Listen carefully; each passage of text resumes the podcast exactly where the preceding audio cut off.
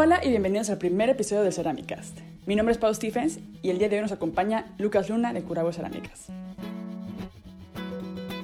Lucas es un chileno ceramista que actualmente vive en Oaxaca, México, y quien nos platica y nos cuenta un poco de su trayectoria, cómo fue que se encontró con la cerámica, cómo le ha transformado eso su vida, cómo ha logrado empatar la cerámica con la música y también con otra de sus grandes pasiones que es la enseñanza. De eso y muchas cosas más hablamos en este episodio, así que ya no os voy a arruinar nada y acompáñenos a escucharlo.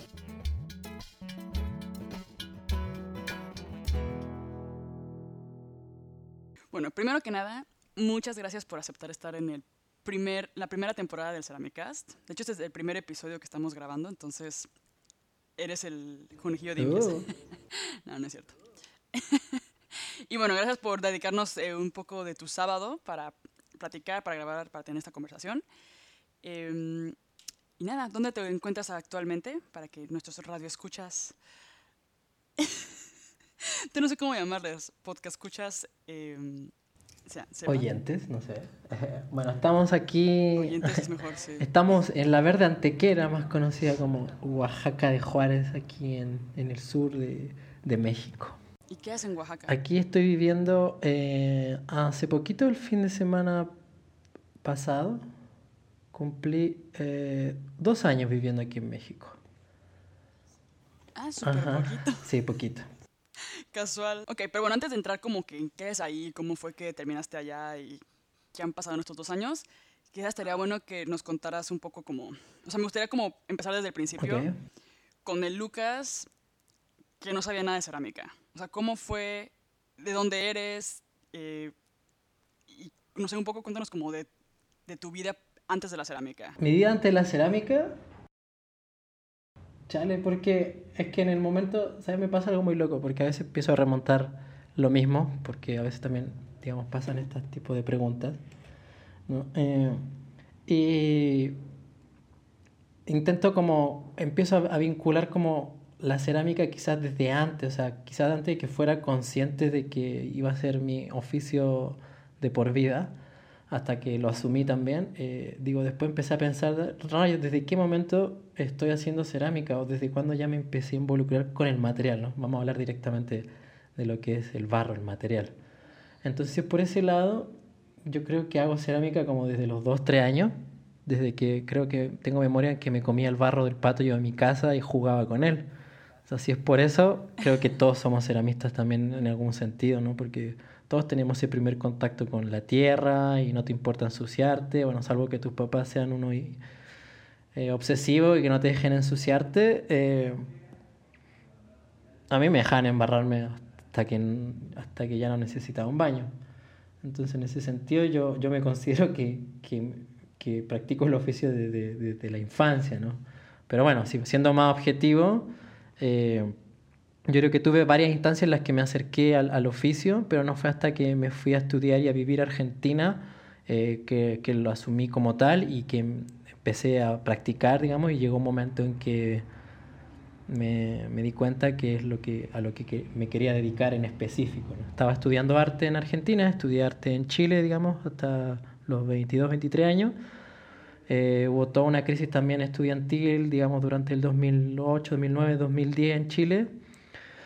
Y por esas razones también y por la precariedad también económica, en el sentido de que en Chile toda la educación es privada prácticamente, por más que esté en una institución pública y del Estado, terminas pagándolo igual a un banco. Decidí que con lo que pagaba ahí podía irme a vivir a Argentina y estudiar gratis. Porque en Argentina la educación es pública y es gratuita. Y me fui al Instituto Universitario Nacional de Artes en ese entonces, más conocido como IUNA, que ahora pasó a ser una universidad. Ya no es un instituto universitario, sino que es una un- universidad oficialmente. Pero eso ya eso fue poquito después de que yo eh, salí de la carrera de ahí. ¿No? Eh, igual, me preguntaste primero cómo, había, cómo es que había terminado acá en México o, o vamos ahí desde, desde el inicio. Poco, a poco. sí. No, Va. todavía no, todavía no. Sí, vamos a ir como en esta línea del tiempo porque siento que es así interesante ver como los inicios, como ya empezaste con artes, cuando tú estás, o sea, estás en Chile, tú entraste directamente a artes. O sea, tú sabías que como que querías hacer algo relacionado al arte. Siempre, sí, desde chiquito eh, creo que mi primer acercamiento a las artes, bueno, fueron por mis papás, que los dos son artesanos. Eh, mi papá es joyero, orfebre, y mi mamá en ese momento era vitralista, trabajaba mucho con vidrio y con vitral básicamente. Entonces, em, digamos, el ejemplo ya lo tenía de familia. Y luego, pues, la verdad, sinceramente, yo quería ser neurocirujano. Siempre me ha gustado mucho las ciencias, eh, me la pasaba viendo programitas de, Discovery de la casa de mis amigos, porque nunca tuve TV cable de chico. Eh, y siempre me pasaba viendo programitas de ciencia, de National, de Discovery, me gustaban todos esos videitos de ciencia y cosas. Y en un momento, bueno, ya más grande, siempre me interesaron la arte y fue también, creo que me acerqué también mucho más como a, la parte de la imagen en sí. Creo que lo que más concretamente me llevó al arte fue la fotografía primero. Encontré una cámara en el baúl de, una, de mi abuelo. Voy, voy, a ir así marcando momentos, ¿no? ¿no? No voy a hablar de toda la historia, pero voy marcando momentos que fueron clave para llegar tenemos tiempo para que nos cuentes todas. Desahógate ah, con nosotros de tu infancia.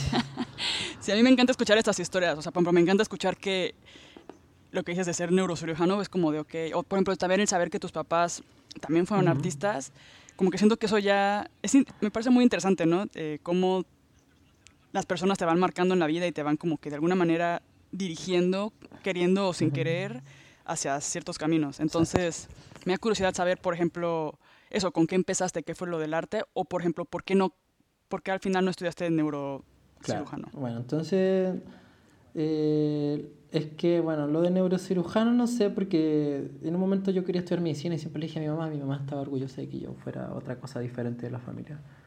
¿no? Como que siempre esperan que, que el hijo, eh, el primer hijo haga algo mejor que ellos, ¿no? Típico. Que proyectan en uno como lo que ellos no pudieron hacer. Eh, entonces creo que después se llevaron una leve decepción cuando les dije que quería estudiar arte. Bueno, igual ya se, se, habían ido dando cuenta de que yo estaba tomando cursitos, que desde que empecé, agarré la cámara armé un laboratorio en el subterráneo de la casa y ahí hacía todo medio experimento y después todos mis amigos eran así de la misma onda. Después iba, iba mucho a cursos de, de fotografía y tenía un grupito de fotógrafos y empecé en toda esa movida que en ese entonces era Flickr, tipo así como era como el, la, red, social del, del, momento, así para fotógrafos era Flickr y tenía un grupito de Flickr en Santiago de Chile y nos juntábamos, ese era mi grupito. Y nada, empezó todo con la fotografía en ese entonces, ¿no? Eso me fue llevando ya más como acercando al camino del arte. Después ya como cerca de los 20 años yo creo que me acerqué más a la parte de la música. Eh, siempre pedí una guitarra, siempre quise una guitarra y hasta que me la regalaron me la regalaron y no le di pelota como por dos años. O sea, la tuve ahí tirada hasta como los 16, 17 años. Eh, me la regalaron creo como a los 15. Y después la fui agarrando solo y empecé a practicar solo y después clase, después, bueno, la secundaria igual te enseña, sí o sí, te tienes la materia de, bueno, del colegio que yo iba, sí teníamos la materia de música una vez a la semana. La música también ha sido algo que me ha acompañado toda la vida hasta el día de hoy y por ese lado también lo vamos supongo que lo vamos a topar en algún momento. Eh, con la cerámica se ha cruzado de una manera muy hermosa. Me, se me quitó la idea de ser médico porque encontré en el arte una forma de destaparme la cabeza sin necesidad de un bisturí, prácticamente. Ajá, la gente se puede imaginar lo que quiera ahí con eso. Eh, entonces, eso, se me abrió la cabeza de otra forma, sin necesidad de, de, morbosidad sanguinaria, carnicera de doctores, ¿no? Que bueno, siempre la tiene, todos tienen ese morbo así. A todos les gusta ver esos programas, bueno, no a todos, pero les gusta ver esos programitas de salas de emergencias, tipo, ¿no? Como abren a toda la gente en vivo. En el momento en que ya terminé la secundaria, me tomé un año sabático eh, para primero trabajar y juntar dinero, pero a mí igual ya, ya lo hacía de chiquito, hice, no sé, malabareaba con mi amigo en todas las esquinas, y juntaba dinero, y armábamos eventos, y cosas que uno hace de adolescente para juntar dinero para las porquerías que no quiere. Me tomé ese año sabático porque quería sinceramente decidir bien qué es lo que quería, cómo quería seguir. Y ese año aproveché de profundizar mucho más en la fotografía y bueno, estuve participando en unos talleres de, de de una escuela y también en un momento me hice cargo de ese taller. y paralelamente empecé a desarrollar más lo de la música. Eh, quizás musicalmente no, no, se me dio, digamos así, lo de ser músico y rockstar no, no me resultó. Pero sí me iba muy bien en la parte de, de relaciones públicas y armar eventos. Entonces, en un momento, me, me, en ese año sabático, aproveché de chambear, juntar dinero y hacer todo lo que no podía hacer mientras estudiaba y estaba en la secundaria. Y tenía un montón de presión social por terminar esa parte de la vida. Y en eso también surgió la idea de irme a estudiar a otro país, que en un momento también fue la idea de irse a Europa, pero bueno, no, no surgió la posibilidad y me fui a Argentina en el 2010. No, estamos hablando hace 10 años. ¿Eso es común en, en Chile, como el salir de, de, del país? ¿O es como ¿O todo el mundo se va a ciudades grandes? No, no, la verdad que bastante... Eh, por ejemplo, cuando yo me fui a estudiar a Argentina en el 2010, Chile ya había hecho un convenio con Argentina, con los ministerios de educación de ambos países, para eh, facilitar el intercambio de estudiantes y facilitar como la, la promoción de chilenos eh, yéndose a estudiar allá. ¿no? Te ayudaban con el papeleo, te ayudaban a buscar universidades, te orientaban, bla, bla, bla. Era algo muy chido. Y... Los chilenos tienen como buenos apoyos, porque también recuerdo conocer una chilena que tiene la Working Visa para trabajar acá en Europa como de lo que sea, básicamente, y la pueden sacar, y eso, por ejemplo, los mexicanos no podemos sacarlo. Entonces, tienen buenos acuerdos. Sí, Chile, en ese sentido, bueno, no vamos a tocar igual en este momento las políticas internacionales, pero está delicado, más en Chile. Pero en ese momento sí, había eh, hasta el día de hoy sigue siendo como un buen convenio. Entonces yo lo aproveché, les dije a mis papás que me iba a ir a estudiar allá. Obviamente se apenaron mucho, pero finalmente me apoyaron. Entonces, con toda esa lanita que junté ese año, me fui a estudiar allá. ¿no? Igual mis papás me ayudaron el primer momento, los primeros dos, tres años. Creo que el tercer año ya, no, menos, el primer año ya, ya tenía como un trabajito así de, en un catering, tipo, estudiaba y cuando tenía un tiempo libre trabajaba en eventos y juntaba algo de lanita. Después ya se convirtió en algo más consistente y creo que ya el segundo, tercer año yo les dije a mis papás chicos, o sea, papás, eh, ya, muchas gracias por su ayuda. Quiero ser independiente. Voy a intentar ser independiente, no se preocupe, ¿no? Entonces igual, viste, igual te siguen mandando plata y, nada, en fin. Sí. Bueno, ahí me fui a estudiar a Argentina, ¿no? Me fui a estudiar a este Instituto Universitario Nacional de Artes. Como arte en Artes visuales, ¿no? Una licenciatura en artes visuales. Y ahí empezó toda como la historia con, el, con las artes visuales, ¿no? Y cuando entras a una universidad de arte, en general pasas por muchos talleres al principio, sobre todo el primer año lo bueno es que esa universidad tú, tú armas tu propia, tu propia malla académica, ¿no? Tú eliges eh, no necesariamente una orientación en el primer año, pero sí eliges las materias las que más te interesan. Y tienes todas las gamas desde escultura, dibujo, fotografía, artes del fuego, que artes del fuego entraba todo lo que era vitrofusión, esmalte sobre metal, soldadura, escultura y cerámica. Yo sí me fui siempre más como a lo tridimensional, como a la cosa de hacer algo con las manos, y me fui a, en la especialidad de artes del fuego. Entonces ahí empecé a tocar varias, varias cosas. El fuego también creo que ha sido un gran elemento que, que me ha llamado la atención siempre. Mi hermano es, es piromano. Eh, obviamente ya controlado y asumido, ya no hace, no, no provoca incendios en la casa, ni tampoco en su casa, hasta donde yo sé. Eh, amo a mi hermano, pero de chico era pirómano. Pero yo yo disfrutaba su, su fascinación por el fuego, nada más. Entonces... Pero si era como, o sea, real diagnosticado. No, no. Pero no, nada. Después ya se le quitó, fue una, una, etapa de su vida, de su infancia. Pero yo lo disfrutaba mucho cuando hacía esas cosas. Eh, bueno, entonces em, ahí le empecé a agarrar, siempre estuvo esa fascinación por ese elemento y, y aún así de a poco fui como encontrando que mi otra afición es como a la ciencia, a la química, a la biología, que no es que era un niño nerd en el colegio, tipo... Eh, pero me iba bien, me iba bien en general y disfrutaba mucho como esas materias de biología y química porque, no sé, algo encontraba ahí, o bueno, tenía buenos maestros también. Había maestros que, ¿sabes? Cuando tienes un buen maestro y, y lo que te enseñan te termina, te termina gustando. Y bueno, siempre igual por el lado más humanista en todo caso, era lo que más me gustaba de todas maneras. Eh, entonces en la facultad empecé eh, a estudiar, eh, digamos, las partes de artes del fuego hasta que me crucé con unas cátedras de, de cerámica, después de varios intentos y decepciones, porque tuve unos profesores que en los primeros niveles que no, no me gustaron para nada. voy a destacar así un, un, hecho súper importante que al día de hoy lo voy a resaltar en, en, el hecho de ser docente, en el hecho de compartir y enseñar, ya sea cual sea el conocimiento. Una persona que enseña, a mi parecer, es alguien que tiene que estar en, en constante aprendizaje todo el tiempo. ¿Por qué? Porque está bien, tú aprendes una materia, un conocimiento X, y lo, lo empiezas a transmitir, pero si tú no sigues aprendiendo, si no sigues indagando, si no sigues descubriendo, te, llega un momento en que tu discurso se estanca en lo mismo.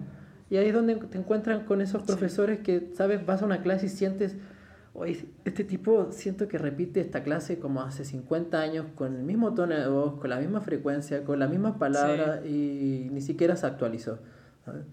Y eso, eso no motiva al estudiante, no, no, no te motiva como como persona como a seguir indagando en algo que por ahí tenías interés y justamente por no tener una buena herramienta pedagógica eh, te, te, quita las ganas y terminas capaz, no sé, cualquier otra cosa solo porque no, no estuvo la herramienta, no estuvo el amor y la pasión por, por ese conocimiento, ¿no?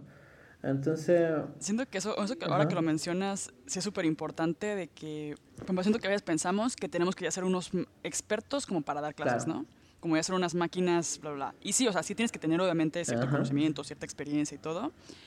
Conocer más que al que le estás enseñando, básicamente.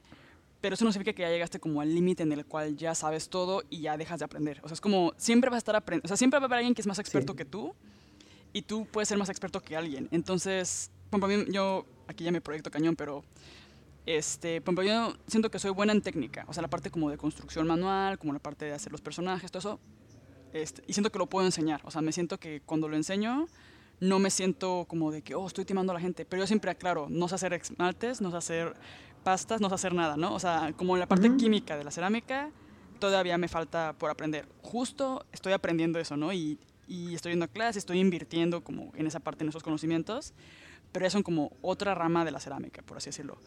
Pero siento que a veces hay personas que quizás tengan miedo como de compartir sus conocimientos o porque sienten que no saben suficiente o que los van a cachar de que no saben o qué sé yo. Y es como, no, güey, pues simplemente siento que la clave en general como para dar clases, desde mi punto, ya me contarás tú qué piensas, porque tú también das clases. Este, haciendo un pequeño paréntesis en la historia, ¿no? Pero siento que no tienes que ser como súper experto, simplemente ser honesto, compartir. Y eso y al final es un intercambio de, de, conocimientos, ¿no? Al final tú estás aprendiendo también de tus alumnos o de las preguntas que te hacen quizás tú dices, ok, no se me ha ocurrido eso, déjame lo investigo.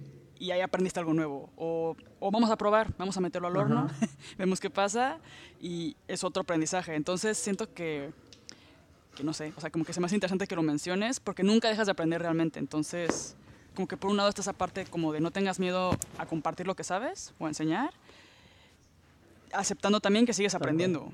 Y nunca, y creo que es un problema también de como mindset, este, el creer que ya lo sabes todo, porque ahí te estancas y dejas de aprender, dejas de evolucionar y, y yo creo que en la cerámica es imposible, o sea, siempre, siempre hay algo nuevo, siempre, es como terminas aprendiendo, entendiendo esmaltes, oh, quemas experimentales, y te hace quemas experimentales, y de repente, oh, eh, no sé, todo lo que tiene que ver con horno de gas, y, y al final es como no puedes exactamente saberlo todo, o sea, hasta cañón. No, es un oficio tan... Pero bueno, ya, ya me, ya me aquí. Tranquilo.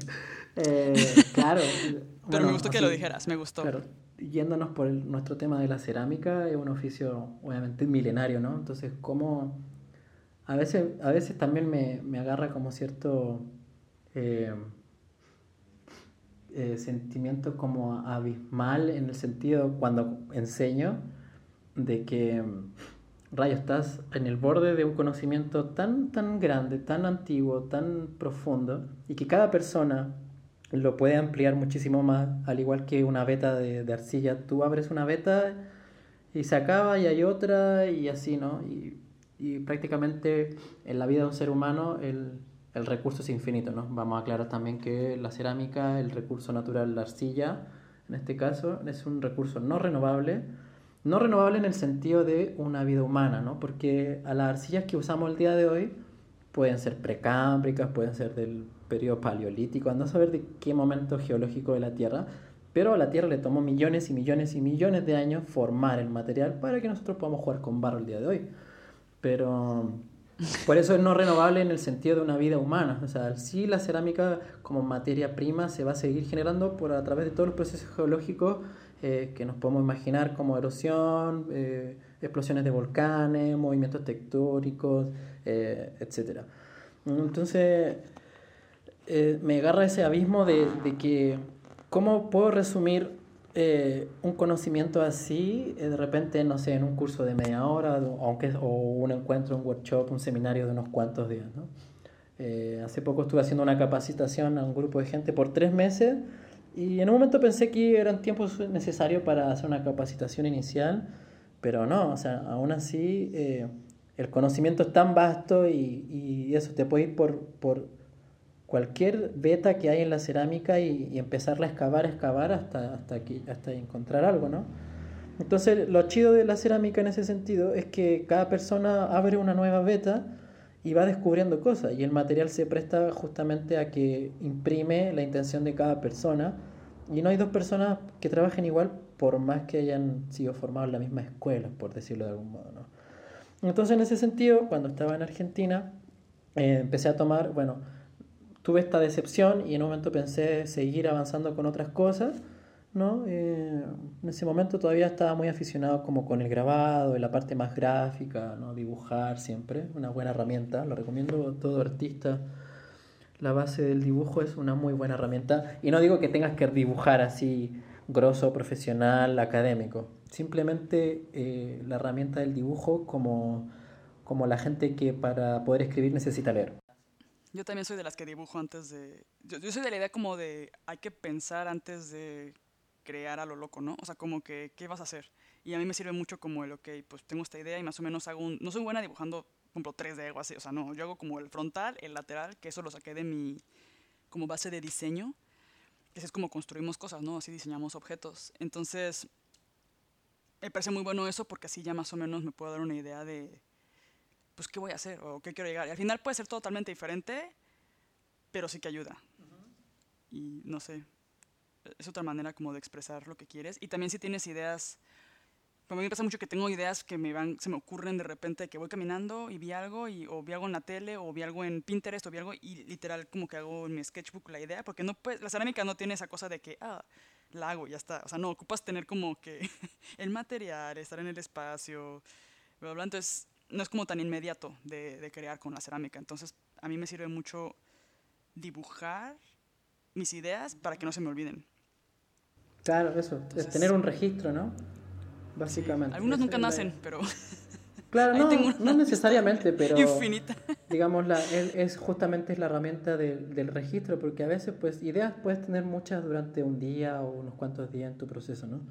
Y a veces si no las atajas, pues las ideas, las ideas están en el aire, básicamente, ¿no? Y se olvidan. Nosotros tenemos como pequeñas, somos pequeñas antenas de Wi-Fi, por así decirlo, y las ideas están en el aire, por eso también calculo que hubieron civilizaciones que en el mismo momento digamos, eh, en el mismo momento de tiempo y espacio llegaron a los mismos conocimientos, ¿no? Por eso como es loco en el sentido de antropológico de que muchas culturas eh, simultáneas en, el, en tiempo, en cronología, digamos, desarrollaron los mismos conocimientos como, eh, no sé, estudio de, de, las estrellas, el tiempo, los números, y ya después cuestiones súper básicas como los primeros oficios que desarrolló el ser humano, ¿no? como la agricultura, la cestería, lo textil, la cerámica, ¿no? como que muchas culturas desarrollaron los mismos conocimientos y no necesariamente estaban interconectadas. Ahora, eso sin saber, ¿no? capaz teníamos otras capacidades superiores a las de ahora. Eh, y si estaban todos conectados a través de alguna tipo, como las plantas, que están todas conectadas por debajo de la tierra, y, y si había como un wifi de la humanidad, así donde todos se podían comunicar eh, sin, sin antena. En fin, entonces eh, empecé a profundizar en, este, en esto de la cerámica, no me frustré por estas primeras clases y seguí probando otras cátedras, hasta que me, me, me topé con una en especial. Eh, donde había un maestro alfarero de Perú y la profesora, la, la, docente como a cargo de la cátedra de cerámica, que era un personaje bastante interesante y sí, sí se nota cuando la persona tiene amor y pasión por lo que está compartiendo. Y son esas personas que en vez de darte un conocimiento y dejártelo ahí, te lo, te lo catapultan, te, te, te hacen sudar la cabeza. Te, te, te, implica como un desafío. Y siempre las cosas se me hacen más atractivas cuando implican un desafío, implican algo que yo digo, oh, parece fácil de hacer, y después resulta que no. Entonces, esa fue la primera vez. Ya había visto como gente torneando, pero nunca puse como mucha atención. Pero cuando me tocó esa vez y teníamos como, en ese momento los tornos eran muy limitados y teníamos con suerte turno una vez a la semana para poder trabajar en los tornos. Fuera de, fuera de las otras técnicas manuales que ya veníamos desarrollando, yo ya me sentía bastante bien así, pero cuando vi a este maestro peruano, eh, verlo tornear así como en vivo un par de veces, yo me sorprendí, y es como la típica sensación que nos genera la mayoría cuando ve así las primeras veces y dice, ¡ay, se ve tan fácil, se ve tan bonito! Eh, y cuando me senté la primera vez, cuando me senté la primera vez, dije, ¡ay, no! Esto es, es demasiado para mí.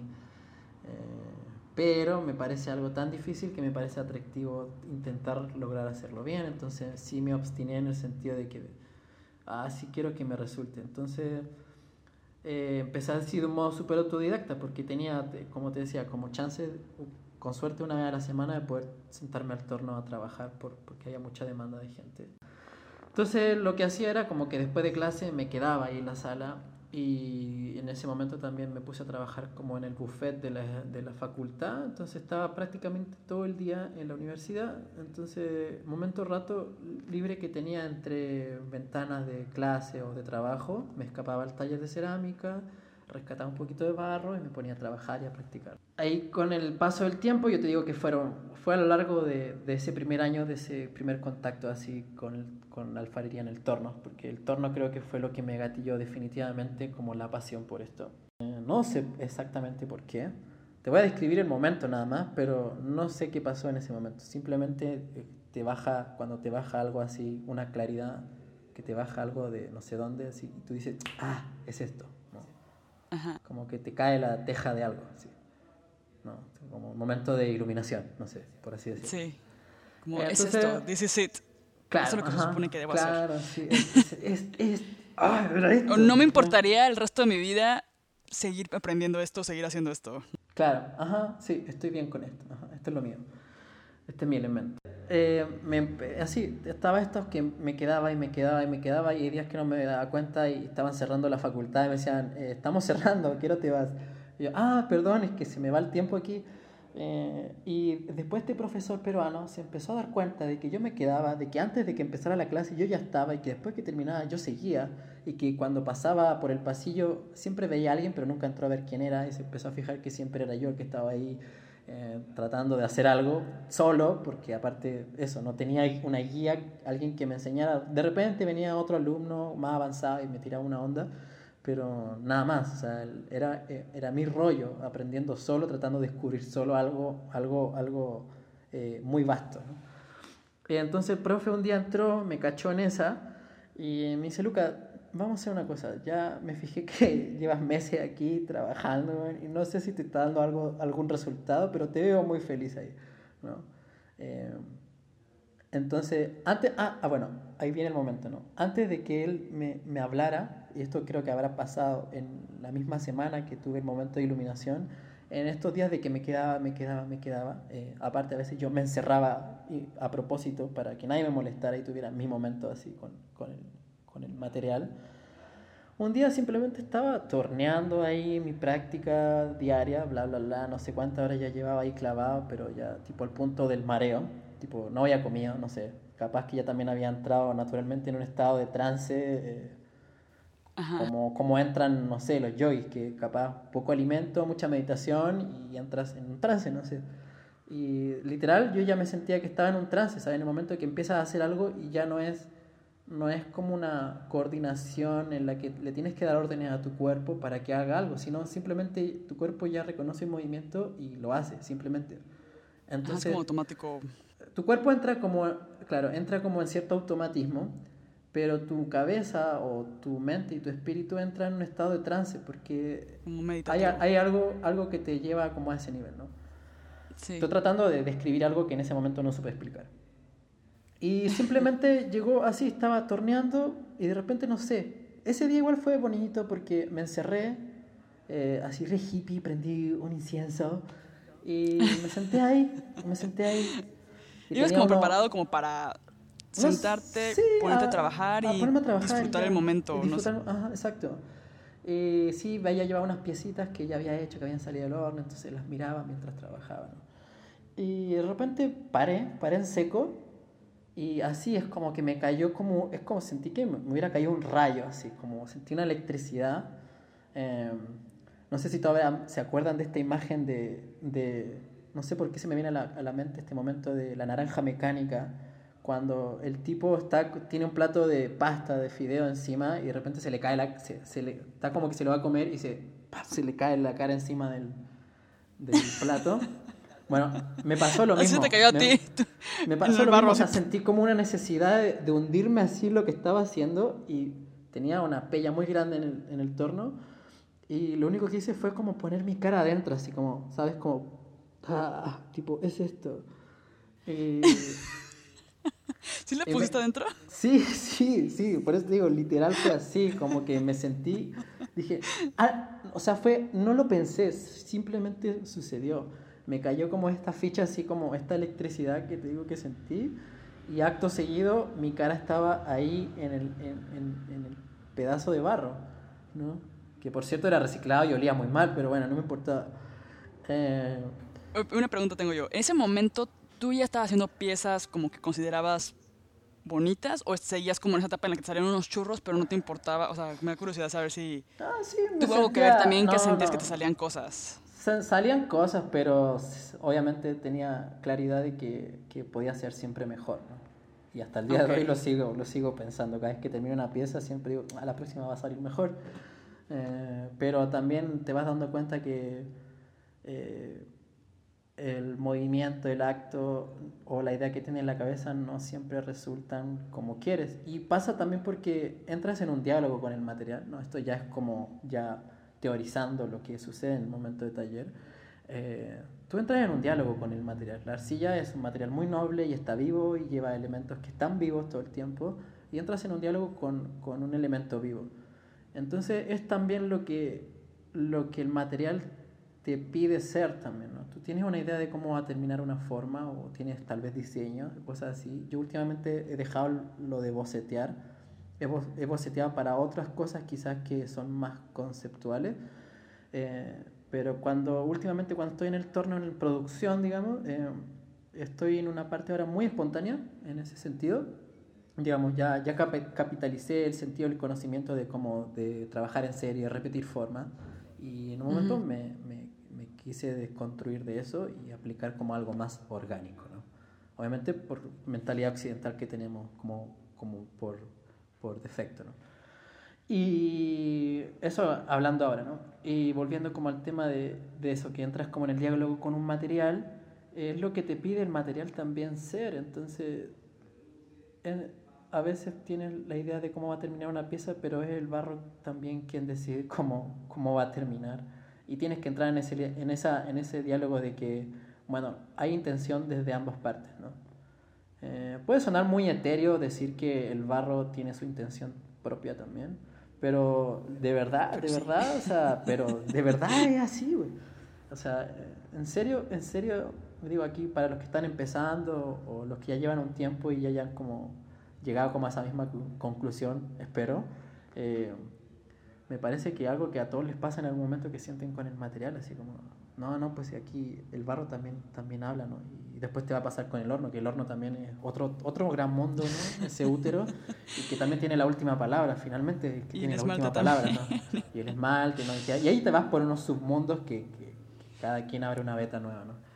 Entonces, Siento que algo que, tenemos, que aprendemos, como todos los ceramistas en algún punto, es como no querer controlarlo, ¿no? O sea, como que, bueno, eso es algo que yo aprendí también, como no querer controlarlo, el resultado de pie a pa y, y también ser flexible y como como que tú, ok, ¿Quieres abrirte un poquito más pieza? Ok, te voy a dejar que te abras un poquito más.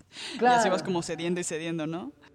Ya, ya si después quieres, claro. Porque la cerámica tiene, la, técnicamente tiene muchos, muchos factores que determinan que la pieza resulte bien o mal. No, no vamos a entrar en detalle como de qué tipo de, de cosas, ya muchos sabrán todas las instancias que hay de que una pieza salga bien hasta que se queme y que te, por a veces te tropiezas y se te cae la pieza y trabajo de dos, tres semanas, un mes, un año se te va, se te va lejos. Em, ahí me di cuenta que, que era lo que quería hacer por el resto de mis días. O sea, dije, yo no voy a invertir otra intención ni otro capital. Eh, eh, económico o humano eh, que no sea esto. Y voy a hacer lo posible por aprender más de esto y, y, eso, como quiero ampliarme. Ya había hecho, y para ese entonces ya había hecho todos los niveles de cerámica de la escuela, solo ya estaba, ya estaba por mi cuenta y los mismos chicos ya me decían, pues no, necesitas ir a una escuela, ya me habían estado empezando a recomendar la escuela donde finalmente me fui a estudiar cerámica como tal. Ahora vamos para ese lado ese es un gran momento en el cual encuentras como enfoque, ¿no? Porque siento que veces nos pasa mucho que estamos perdidos entre... Sí. Y sobre todo, no sé, que tantas cosas que te llaman la atención, como tú dices, me gustaba la música, me gustaba la fotografía. De repente, y como cuando de repente tienes ese momento en el cual dices, ok, a ver, esto me está gustando mucho, mucho, mucho. Creo que todavía me falta un buen por descubrir, me voy a enfocar. Siento que es buenísimo cuando dejas de estar poniendo piedritas por todos lados y te enfocas en construir la casa en, en un solo lugar, ¿no? O sea, que dices, ok, ya, este va a ser, quizás de repente me distraigo un poco con otro tipo de cosas. No sé, siento que es bien padre cuando por fin encuentras eso, o sea, ese momento o ese, ese material o esa profesión o como la pasión, ¿no? Lo que tanto dicen como, como lo que te apasiona, lo que te mueve, lo que quieres seguir haciendo en tu vida. No sé, eso siento que es que siento que no todo el mundo lo tiene, ¿no? A veces lo damos por sentado como de, oh, sí, a todo el mundo la... No, hay gente que nunca llega en ese momento porque no están atentos o porque las circunstancias no se lo permiten. Es, es un gran momento me alegro que lo hayas tenido. Me alegro también yo ya haberlo tenido. sí, así en ese sentido son muy aspiracional en el sentido de que eh, está bueno que quizás todos tengan algún momento en su vida en el que tienen en esa instancia, ¿no? Obviamente la forma en la que uno se da cuenta cuál es el camino de tu vida. Eh, obviamente que hay mucha presión social. Eh, vale, vale hacer los paréntesis como humano ¿no? dentro de la conversación ceramística. Eh, todos tienen la presión social de que a determinada edad tienes que terminar la secundaria, entrar a la universidad, terminar una carrera, salir al mundo laboral, formar una vida, tener una familia, bla, bla, bla, bla, ¿no? y claro, todos tenemos esa presión, pero yo, yo soy muy, muy idealista en ese sentido de que todos tienen que tener su espacio para decidir realmente lo que quieren hacer en su vida. Y da igual que te tome un año, unos meses o hasta los 30 o 40 años darte cuenta cuál es, cuál es tu elemento, ¿sabes? Tipo, aparte, ya tenemos registro de que, no sé, grandes pensadores tipo Einstein, Newton, no sé, Da Vinci, o sea, hay gente que se, se le cayó la manzanita tipo a los 30, 40 años. Hay gente que más tarde incluso llegó a ser lo, quienes son y por lo cual reconocemos su aporte a la humanidad hasta el día de hoy, ¿no? Entonces, no, en ese sentido yo no le veo como la necesidad, el apuro a decidir quién quiere ser en la vida, ¿no? Porque cada persona tiene su tiempo, su ritmo, su cadencia en la vida y no hay que sentir no hay que dejarse como llevar por esa presión social que lamentablemente es muy grande para, para tomarte tiempo de descubrirte, ¿no? De descubrirte. Obviamente que las circunstancias también definen mucho, ¿no? O sea, quizás eh, aquí entre nosotros tenemos la suerte de poder estar hablando de esta manera porque tuvimos las condiciones, eh, quizás, bueno, vamos a decir, socioeconómicas para, para poder hacerlo, ¿sabes? O sea, mi familia me ayudó, después me traté de independizar Igual, aún así, cuando un ser humano, cuando alguien quiere algo con tal fuerza eh, y con tal convicción, que da igual tu contexto, tu situación, la situación, eh, vamos a decirlo así, como que el universo te lo da, de algún otro modo. Y así empezó a ser después que tuve este momento, de verdad. No, de verdad empecé, empezó, todo empezó a todo empezó a venir solo, todo, todo. Ahí, después de esos días, o creo que los días subsiguientes a este acto eh, psicomágico, eh, apareció este profesor que ya se había dado cuenta de que yo estaba en esa y, me dijo, mira, te voy a decir algo, tú te vas a venir a mi taller como, como ayudante, como mi aprendiz. ¿Te interesa? Yo le digo, pues sí, obvio, claro, ¿por qué no? Vivía muy lejos de donde yo vivía. no me importaba, agarraba la bici, tomaba el tren, esto en el Gran Buenos Aires, eh, muy usual tomar tren y usar bicicleta para moverte en la ciudad. Subes tu bicicleta al vagón de bicicleta y tomas el tren, avanzas todo lo que puedes y sigues en bicicleta.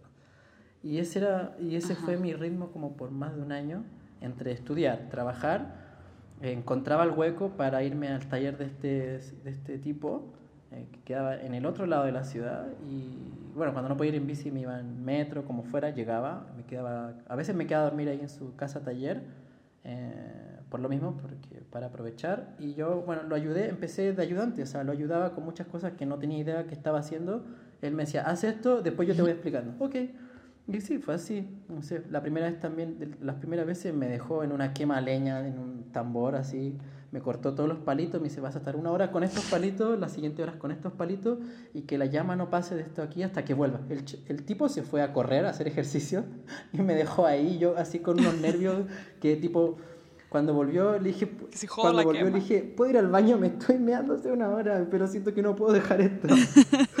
Em, y así él, él, cuando terminábamos el trabajo del día, eh, empezábamos como la práctica, ¿no?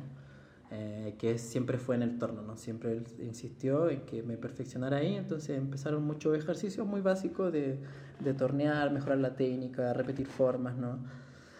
Entre que aprendía sobre esmalte, sobre pasta, sobre quema, eléctrico, gas, leña. Él me enseñó mucho, mucho, mucho. Y la verdad, la primera parte eh, creo que se la debo mucho a él. Eh, tuvimos, o lo tenemos hasta el día de hoy, si bien ya no nos comunicamos tanto, creé un lazo muy grande con esa persona. Tipo, ya más allá de... Alessandro Jara. Él es peruano, pero bueno, ya, ya está radicado en Argentina. Entonces él también, también tenía un conocimiento de la técnica también muy, muy desde lo, de las técnicas como ancestrales. O sea, fue la persona que me, me, me, enseñó a bruñir, a pulir, tipo como lo hacen en los Andes, con una piedrita, pero tipo que te llevas la pieza a la cama y la sigues puliendo hasta que ya, hasta que ya es un espejo. Y que aún así, antes de meterla al horno, le pegas otra vueltita más, así a ver si agarra un poquito más de brillo.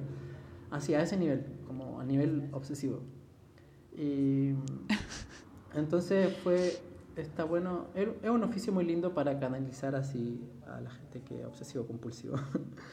Eh, o a la gente perfeccionista, porque te hace trabajar mucho y te hace trabajar bueno, mucho, muchas cosas, ¿no? La paciencia, el desapego, esas cosas que no se va dando cuenta en el oficio. ¿no? Y progresivamente, eh, después de este año que estuve con él, creo que como que al año y medio también, eh, ya bueno, se me complicó, necesitaba hacer otras cosas, eh, necesitaba como generar más ingresos porque ya estaba, estaba finalizando, estaba ahorrando para un torno, eso, estaba ahorrando para un torno, entonces necesitaba moverme más. Y también por una clase de la escuela, yo ya estaba ya en otra clase, pero llegó esta misma profesora, estaba creo que ya en el último nivel de tecnología de los materiales, sí, ya, bien, ya había hecho todos los, los niveles como prácticos de técnicas manuales, me pasé como a la parte más teórica y técnica con otras cátedras ahí de la universidad. Y la profesora un día eh, nos llevó y dice, mira, la próxima clase vamos a ir a la Escuela eh, Municipal de Avellaneda de Cerámica eh, hay un simposio, es un simposio que realizan cada dos años, es con diferentes eh, personas ceramistas de todo el mundo y están durante una semana tipo workshop en vivo, están trabajando ahí su obra y cuando termina todo las obras quedan ahí en la escuela como una donación. Entonces nos tocó ahí, ya tenía una amiga chilena que me había ya estaba en esa escuela y la, la había conocido por otra gente y me había dicho, Lucas, tienes que venir a la escuela. Y yo, sí, sí, algún día voy a ir, ¿no? Yo como, yo empecé nada como seguir el camino que ya tenía. Y hasta que un día, por obligación de la facultad, me tocó ir a esa escuela. Y te explotó la cabeza. Y cuando entré, el primer momento en que entré a la escuela y puse un pie ahí adentro, eh, ahí, ahí vino como otro, otro momento, otra instancia así de no, pues, ¿por qué tuve, qué hice estos dos años en la universidad? Debería haber entrado aquí directamente. No, pero claro, cada cosa te va llevando a ese momento, ¿no? Obviamente en el momento tuve ese pensamiento de, ah, ¿qué hice estos dos años? Fueron desperdiciados, no, después te reconoces que un paso te lleva al otro. Sí, claro. Todas las instancias quizás fueron para llegar a ese momento y toda esta práctica que tuve un año y medio con este tipo fue para llegar a esta escuela, o sea, para merecer quizá la instancia de llegar wow, a ese conocimiento, porque cuando conocí la gente Eh, bueno, primero los días del simposio quedé fascinado.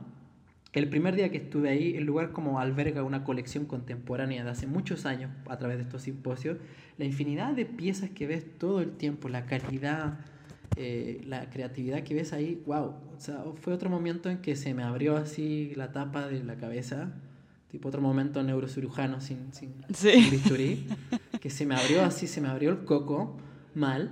Y dije, wow, wow, empecé a delirar, o sea, todo el tiempo yo estaba, wow, wow, o sea, se me caía la baba todo el tiempo. Y aún así tenía que estar ahí como haciendo un trabajo. Y creo que el primer día o el segundo día del simposio, eh, a mi amiga que estudiaba ahí, le dije, Gaby, Gaby, Gaby se llama.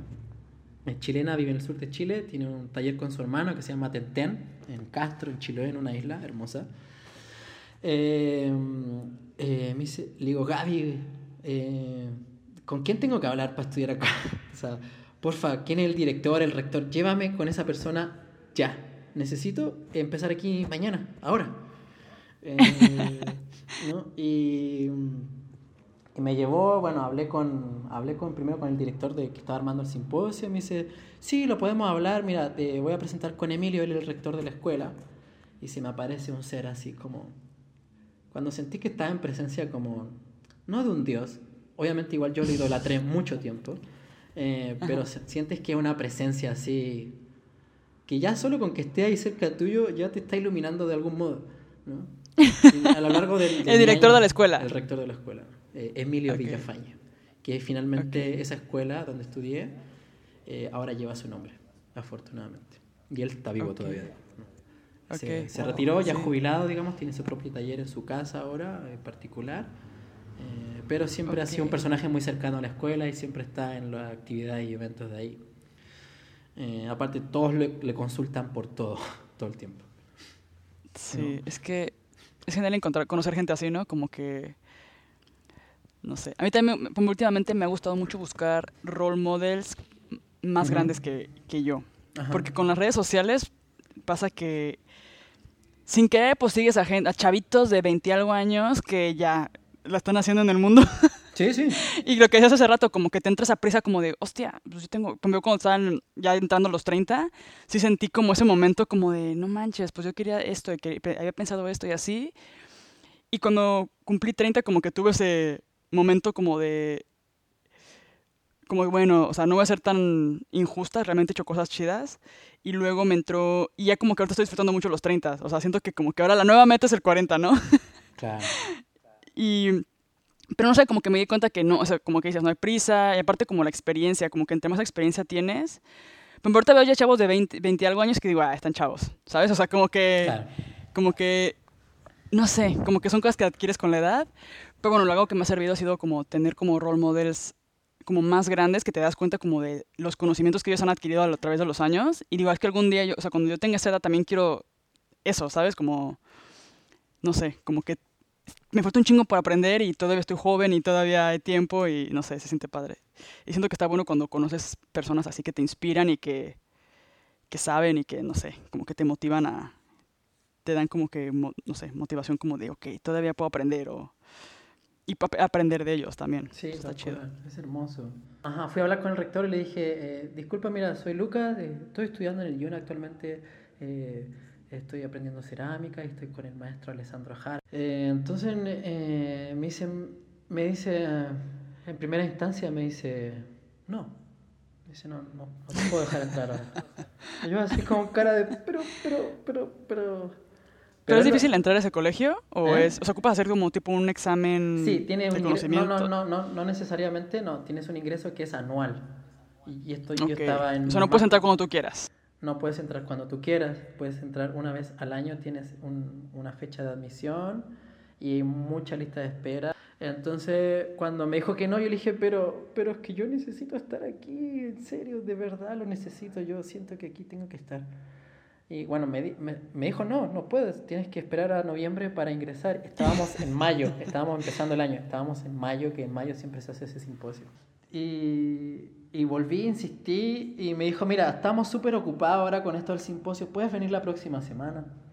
Digo, sí, ¿qué día? El lunes, ok, ahí voy a estar. Falté a clase, fui el lunes, eh, insistí tanto que, que el rector, eh, esto ya fue trato con el rector, o sea, si hubiera sido de otra manera no me quedaba más que seguir el, eh, la, vía, la vía normal de esperar hasta noviembre para ingresar. Y finalmente me dijeron, mira, vamos a hacer algo, te vamos a poner, eh, te vamos a hacer una nivelación por dos semanas, tienes que venir acá a todas las clases, vas, a, vas a pasar por varias clases en diferentes años y vamos a analizar tus capacidades para determinar en qué año de la cursada vas a quedar.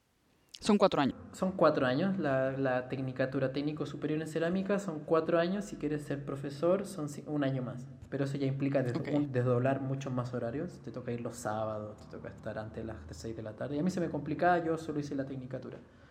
Empecé en el primer año, empecé con la formación de docente también.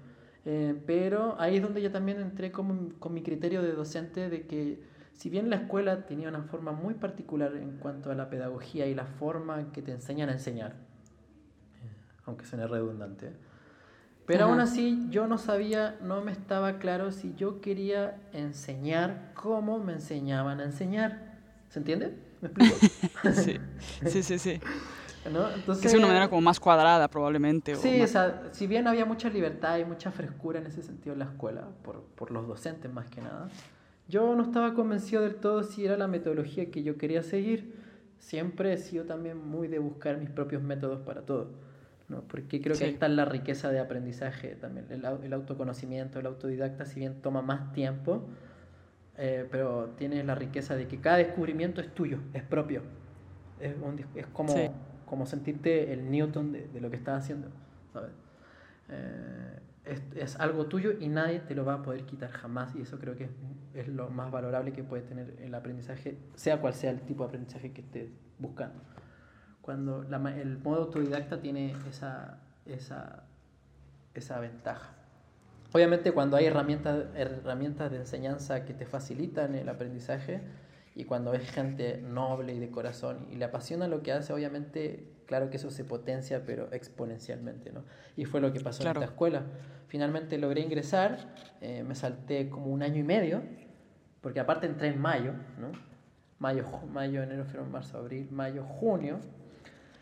Eh, entré prácticamente a mitad de año, entonces me salté como un año y medio de la cursada. Entonces entré como a, primer año y medio. ¿no? Eh, también se dio justo la casualidad de que apareció también eh, loco, otra, otra chica que estaba en la misma que yo. Eh, entonces éramos los dos que estábamos en la misma nivelación. Terminamos siendo compañeros de curso, digamos. ¿no? Entonces ahí empezó mi formación, ¿no? Ahí empezó mi formación, pasaron los años, me formé, bla, bla, bla, bla, estuve en los simposios, participé, ayudé a mucha gente, estuve en otros talleres, empecé a chambear, a trabajar en otros talleres como ayudante para seguir, no sé, ampliando mis capacidades. Terminé mi formación eh, paralelamente empecé a trabajar también en, en, museo y en galería con el asunto de montaje. Aquí hay como también otro hecho como notable. Eh, empecé, bueno, un trabajo en paralelo que me interesa mucho que es como el montaje tipo art handler de museos y galerías. Eh, y entré a, trabajar en un museo en específico en Buenos Aires, en PROA, Fundación PROA. Entonces yo terminé la escuela y mi, mi intención en verdad era volver a Chile y, y pues volver con ese conocimiento allá. ¿No? Y ofrecer, no sé, empezar mi proyecto allá y, volver, porque en realidad ese era, la, ese era la, la primer asunto, ¿no? Irme a estudiar a Argentina, formarme y volver a Chile. Entonces, cuando terminé la, la, carrera, em, eh, la, la, misma escuela me ofreció mi primer trabajito formal, ¿no? Me pidió, Lucas, este, bueno, estamos buscando eh, técnicos para el próximo año, ¿te interesaría ser técnico de la escuela el próximo año? Dije, pues, o sea, tengo que responder, digo, tengo que responder, yo ya estaba con una cara así como llorando, sí, claro, obvio que quiero trabajar aquí, ¿no? Ajá. Eh, para este caso también ya me habían dado la residencia de Argentina, entonces empecé a trabajar en la escuela. ¿no? Entonces ahí también el museo terminó ofreciéndome trabajo ahí también y tenía después el trabajo a final de la escuela, entonces estaba chocho, o sea, tenía ya tenía dos trabajos que aparte en, tiempo me, me, me venían muy bien. Y, en y relacionados a lo que te gusta. Y relacionados a lo que me gusta, entonces... Y siempre con el, mundo de las artes, ¿no? Más allá de la cerámica. Dije, bueno, o sea, ya, bueno, el plan de entonces de volver a Chile, pues valió, ¿no? O sea, voy a quedarme aquí en Argentina. Y así pasaron siete años. Pero me encanta cómo cuando se acomodan las cosas, ¿no? De que... Sí, se van dando. Como que todo se fue dando, dando, dando y luego es como, ok, pues ya se va a acabar, pues ya me regresaré. Pero con una... no. Claro, como con una facilidad. Con una naturalidad que si lo hubieras buscado no se te hubiera dado. Entonces cuando, eso es lo que rescato, cuando, cuando te entras es como la frecuencia de, de lo que quieres, ¿no? Y, y, lo que quieres de corazón. O sea, de verdad, eso suena muy hippie decirlo y te lo repito, tenía un montón de podcasts al respecto, así como de que tienes que encontrar tu intención y el universo te da. O sea, suena muy hippie, y también es súper raro teorizar al respecto y, dar como nota y consejos sobre cómo llegar a eso, porque en verdad no hay cómo, porque cada persona encuentra su camino finalmente. O sea, nadie puede iluminar a otros si no quiere despertar simplemente, ¿no?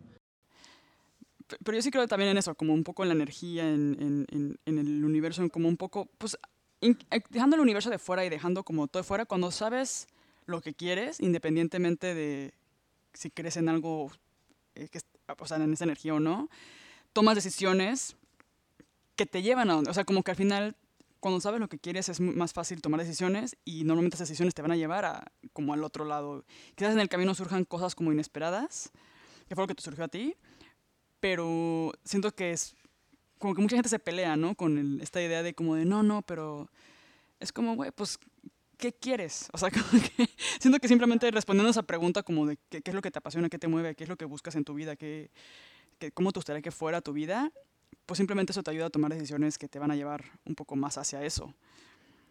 Y, y puedes llamarlo universo, puedes llamarlo lo que te quieras, pero siento que al final es como, también tiene su lógica. O sea, como que... Sí, súper, es loco. Es loquísimo, sí. Es mágico, empieza a ser mágico, empieza a vivir la Yo se creo un poco en esa magia, la verdad. Con magia. Sí, ¿no? También. No sé si ¿Sabes que el otro día, así un pequeño paréntesis, ¿no? Tipo Netflix, eh, hay, hay, un, hay, unos dibujitos muy, muy, muy, muy locos, o sea, mucha data, mucha data. Yo no sé si, si me hacen bien o no, pero ya los vi. Es Midnight Gospel, es una serie de dibujitos así muy, muy ¿En Netflix? En cuanto a gráfica. ¿Midnight Gospel? Se llama Midnight Gospel, ajá.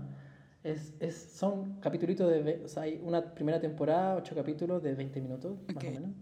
Y tipo tratan muchos temas muy, muy, muy actuales, muy profundos, pero tipo en una animación. Es muy loco, igual tripean mucho, también hay un rollo muy, muy, muy gringo también, adentro. pero aún así desarrollan una cantidad de temas, wow, que a mí también me volaron la cabeza o sea, cuando lo vi, así, no puede que te contenían una animación. Así. En fin, en sí, en fin, eso. Porque hay unos capítulos que hablan como eso, de vivir como en la magia. Eh, empiezas como a vivir en, dentro de, de, con magia, o sea, como que todo se va. Obviamente después hay desafíos, ¿no? Y un, momento, un rato de magia fluye y todo, pero también tienes que ponerle un poquito de intención y, logística y, y, ceder y tener, tener aciertos y, y desaciertos y mm, momentos de buena racha, de mala racha, o sea, te va a tocar todo después, ¿no? O sea, cuando lo reconoces empieza el desafío también, ¿no? Eh, y van a haber muchas instancias de prueba que te van a decir, te, te, van a poner a prueba para preguntarte, oye, ¿será realmente que tengo que seguir con esto o lo dejo hasta acá porque es too much? Sí, también pasa. Sí, no todos colores. O sea, tú ahorita no, nos estás contando un poco como la versión resumida de literalmente siete años. Claro. como que a entre esos siete años entre medio de eso, entre medio, uh, no, obviamente, y vida personal, claramente, ¿no? Entre medio. vida personal. Amores, desamores. Llorando. Claro, sí, vida. Claro, ¿no? Por cosas, familia, distancia, pareja, amores, desamores, qué sé yo, locura, fiesta. eh, Perdición. Entonces, perdición, no sé, nunca me he fanatizado tanto con mi propia autodestrucción Obviamente todos pasamos por esa etapa, pero no sé, siempre llega un momento en que las cosas me aburren simplemente. No les veo gracia a seguir repitiendo ciertas cosas. Entonces la cerámica en ese sentido creo que me ha, mantenido cuerdo y centrado. O sea, me entrego a mi propia locura, pero canalizada en la cerámica, creo. Ahí puedo ser todo lo obsesivo, compulsivo, pasional, irreverente, no sé, tonto. todo es mi instancia para ser, para ser yo nomás. Sobre todo cuando me, gusta trabajar mucho solo. Eh, si bien he compartido colaboración y estado en proyectos con más gente, siempre he sido una persona que disfruto mucho de trabajar solo, solo y prácticamente en silencio.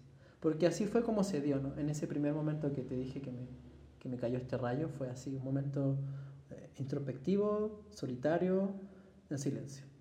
Y creo que eso también determina como que esa es la instancia que yo necesito, es como mi condición a priori para trabajar. ¿no? O sea, no necesariamente, hasta al día de hoy puedo poner música y estar con amigos y trabajar chido, ¿no? Porque ya domina en un sentido como el oficio, en algún sentido, ¿no? Ya cuando, pero sí hay momentos en que necesito de verdad estar solo y en silencio. Y en el torno y, o amasando, o sea, haciendo lo que sea, ya sea el torno, placas, manual, lo que sea. Sí, porque es cuando puedes realmente ponerte como tipo a meditar, ¿no? O sea, como en este, en este momento en el que exacto. realmente estás concentrado en, en, ese presente, como estar presente en ese... que tu cabeza también esté presente, tus pensamientos. Sí, y, y sentirme eso, como, sobre todo cuando como quiero partir, como abrirme también la cabeza en el sentido de que abrirme a un nuevo proceso creativo, ya sea una nueva edición de algo o explorar un nuevo tema, eh, necesito esa condición también cuando, cuando entro a explorar algo nuevo dentro de la cerámica. ¿no? Eh, más allá de que también obviamente ya a esta altura usa el recurso de la información en internet, investiga un poquito, sobre todo cuando se trata de material y cosas así. Entonces, resumiendo también el, ese aspecto, pues como empecé con este trabajo y me empecé a quedar en Argentina, empecé, ahí empezó Curahue Cerámicas. ¿Qué significa? ¿Qué significa Curahue? ¿Qué significa, ¿qué significa Curahue? Bueno, eh, creo que esto deberíamos haberlo hablado en el principio, pero bueno. Eh, yo empecé un proyecto personal que se llama Curahue Cerámicas, que en lengua mapuche, el mapudungún, que es la, la lengua nativa de, de los pueblos originarios del sur de Chile y Argentina, porque digamos habitan territorio de ambos países y no se reconocen como de ambos países, son el pueblo mapuche, la nación mapuche. Eh, y en su lengua, eh, curahue quiere decir piedra nueva. Y yo tomé esta, este término porque, pues, uno hace cerámica. Eh, voy a acercar también dos analogías, ¿no? en cuanto a la piedra ¿no? y en cuanto y a la fotografía, porque fue algo que también me ayudó a definir como mi concepción de la cerámica, también desde la óptica de un fotógrafo, porque creo que también siempre me quedó en la retina esa perspectiva. ¿no? Y empecé primero mi análisis así como de la cerámica hacia grandes rasgos, como decía, la cerámica es, es una fotografía. ¿Por qué? Porque a ver, vamos a definir fotografía, ¿no? O sea, dibujar con luz, básicamente. Pero tú congelas un instante, un momento de la vida X, ¿no? Eso básicamente hace con la fotografía. Detienes, congelas un instante, ¿no? Y dado el proceso técnico, termina en una fotografía. Una imagen, blanco y negro, color, etc. Hay mil posibilidades hasta el día de hoy. Y la cerámica va, vendría siendo lo mismo, porque a ver, vamos a la beta. Agarramos. Claro, el fuego sería como el catalizador y lo que transforma, lo que congela el momento, ¿no? Eh, pero tú vas y tomas un trozo de tierra y ese trozo de tierra es un instante geológico de la Tierra, ¿no? Es un momento, es un instante que ocurrió muchos millones de años atrás, que ni siquiera existíamos, probablemente, pero es un momento que tú congelas, transformas, primero transformas, modelas, ¿no? le das una forma eh, a través de esta capacidad humana y a través del, del, elemento del fuego, ¿no? obviamente entran en contacto todos los elementos, pero este último elemento define, transforma el barro en cerámica, el producto cerámico. Eh, y es lo mismo, detiene un instante geológico de la Tierra y lo congela en el tiempo. O sea, seguimos encontrando cerámicas de cuánto, 4.000, 5.000. Las tablas sumerias creo que es el vestigio más antiguo que se tiene en cuanto a, trabajos con arcilla y estamos hablando de la escritura cuneiforme en tablas de arcilla de hace casi 5.000 años atrás. O sea, y seguimos encontrando piezas en un estado de conservación a veces increíble para la data que tienen, ¿no? Y, más, y más que ahora, hace poco en México se encontraron restos de, de, humanidad de hace más de 30.000 años, o sea, estamos hablando de 15.000 años de, lo que se pensaba que el ser humano cruzó por el estrecho de Bering y, pobló este continente, ¿no? A mí igual ya, ya, me, ya me latía que aquí existíamos desde antes de cualquier otra cosa. claro. aquí se generó vida independiente o que llegó gente mucho antes de lo que se pensaba. En fin. Y por otro lado, la cerámica, claro, Curahue significa piedra nueva. Y pues también transformamos, ¿no? A la tierra le toma millones y millones de años formar una piedra, una simple piedra. ¿A través de qué? Presión y calor, básicamente. ¿Y qué hacemos en la cerámica? Pues lo mismo, presión, presión, ¿no? Modelamos haciendo presión y compactamos el material y le damos esa rigidez con el fuego, ¿no? Presión y calor. O sea, esos son los términos, los términos técnicos de la formación de las rocas. Es básicamente presión y calor. O sea, materia prima, elementos químicos, presión y calor. Es eso. Así se forman las piedras. Y con tiempo, mucho tiempo. Muchos. Millones de años. muchos, muchos años. No podríamos hacer piedras literal. Pero, dada la tecnología, podemos recrear esto, ¿no? Eh, de algún modo. Entonces, eh, la cerámica, eso es. Curahue es piedra nueva. Y obviamente, como soy ceramista joven, pues dije, pues soy una piedra joven, no soy una piedra nueva dentro de, todo este universo milenario, ¿no? Entonces, Curahue termina siendo como la vocación de eso, de una piedra nueva, algo fresco. ¿no? Eh, y ahí empieza este, este camino, que en su principio no, no era Curahue, tenía otro nombre, era muy tierno, eh, me da un poquito de vergüenza, pero se llamaba, se llamaba Bolita de Barro. Ay. Después de, en verdad evolucionó a Curahue, después de unos viajes a Chile que trabajé con unas comunidades eh, mapuche en el sur y conviví con ellas unos veranos, dos veranos en específico continuos que estuve trabajando meses con ellos, conviviendo con ellos y lo loco era que, claro, yo venía con el conocimiento de la cerámica que ellos tienen, pero que en esa región, en esa población, en esa comunidad en especial se había perdido. Mm. Tenían a sus alfareros que eran señoras, personas muy viejas que bajaban de las montañas una vez al año, si es que. Y entonces yo fui a enseñarle a hacer cerámica a gente que ya sabía hacer cerámica, pero que habían olvidado. Eso era muy loco. loco. Y ahí también, digamos, como que fue, fue, sí, para mí fue muy contradictorio. Yo me sentía todo el tiempo en vergüenza haciendo eso. Como haciéndome del impostor. Claro, o sea, que viene este, este tipo foráneo a enseñarnos un conocimiento que ya era de nosotros, pero que, que olvidaron y no tenían con quién obtenerlo. ¿no? De algún modo, por algunos contactos, amigos, llegué a eso, ¿no? Llegué a trabajar ahí. Y ahí siempre conectado como con las raíces, ¿no? De, de, de, del lugar. O sea, en general nunca he sido muy apegado a, a los lugares y y la cerámica te trabaja mucho el aspecto del desapego y creo que no sé si es una ventaja o ahora o no, porque como que no sé, me desprendo fácil de todo, de los lugares, la gente no. Si bien sí, como que hay que cariño, que, que la despedida, que no sé, son siempre como momentos muy así emocionales y todo eso. Eh, que me dejo llevar en el momento, pero como que al rato es como, bueno, todo sigue bien, ¿no? O sea, la gente va a seguir gravitando ahí y y el lazo sigue ahí, de todas maneras. Pero bueno, entonces fue también esos trabajos en esos veranitos que me llevó a eso, pues en eso fui formando también en toda su trayectoria en Argentina, fui armando mi proyecto, monté mi propio taller en mi casita, me armé mi horno, me mudé muchas veces también. Y hasta que hace tres años, yo ya vi, llevando siete años viviendo en Buenos Aires, en la ciudad, o sea, tipo de ciudad, eh, yo ya sentía las ganas de volver a viajar, siempre me ha gustado mucho viajar, y además desde que cumplí 18 años y me podía manejar solo, me fui de mi casa y me fui a viajar, así tipo Perú-Bolivia, que era lo más cerca que tenía para irme. Eh, y ya quería viajar de nuevo, quería salir a viajar y dije, bueno, en 2017, ok, este va a ser el último año en Argentina, lo llevo hasta el final de año, trabajo, todo chido, y después, no sé, me voy a Chile, viajo, X había asumido eh, el anterior presidente en Argentina y económicamente se estaba poniendo muy complicado. Eh, entonces yo dije, bueno, si esto va a seguir y esto se va a poner peor, entonces creo que también es buen momento para irme, ahorrar, no sé qué. Ajá, dadas las casualidades de la vida, y aquí también entra un elemento personal.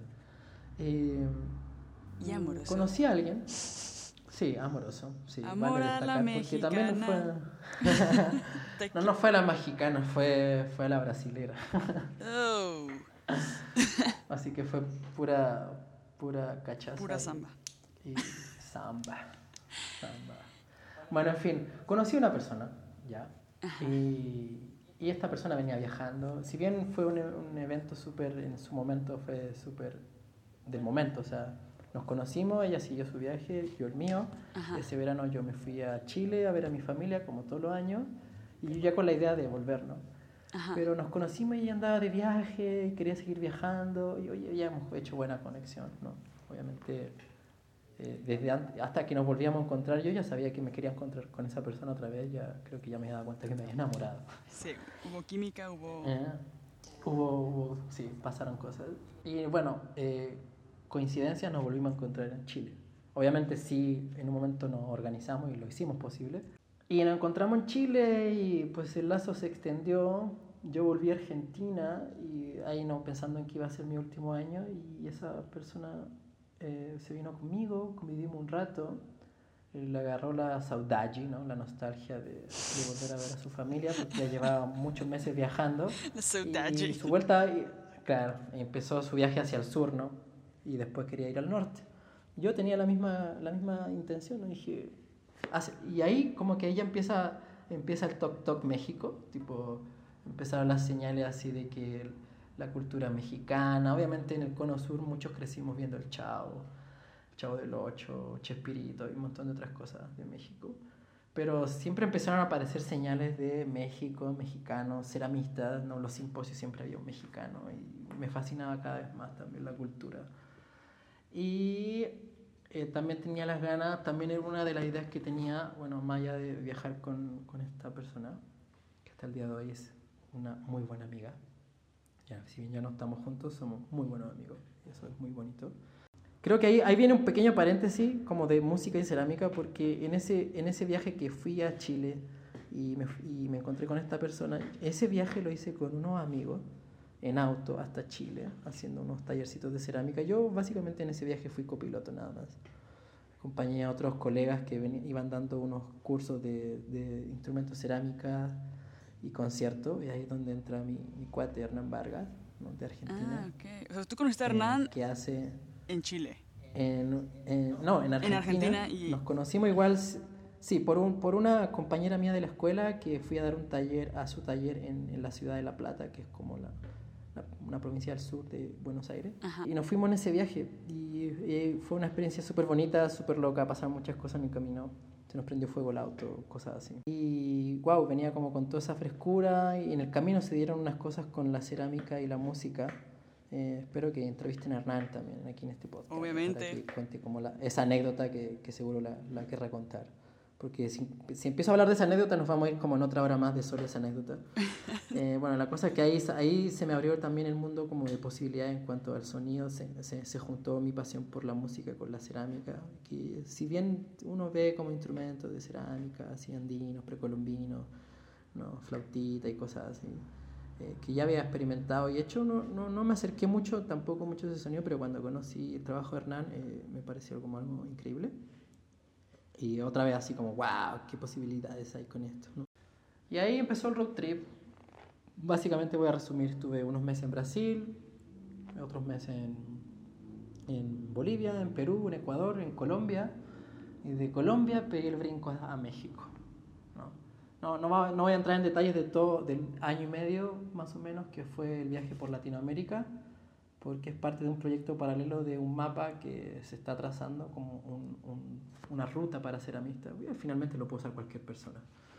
Pero es como la idea de generar un mapa virtual de, con, de paradas y puntos y contactos con comunidades, talleres, instituciones relacionadas con el arte y específico con la cerámica.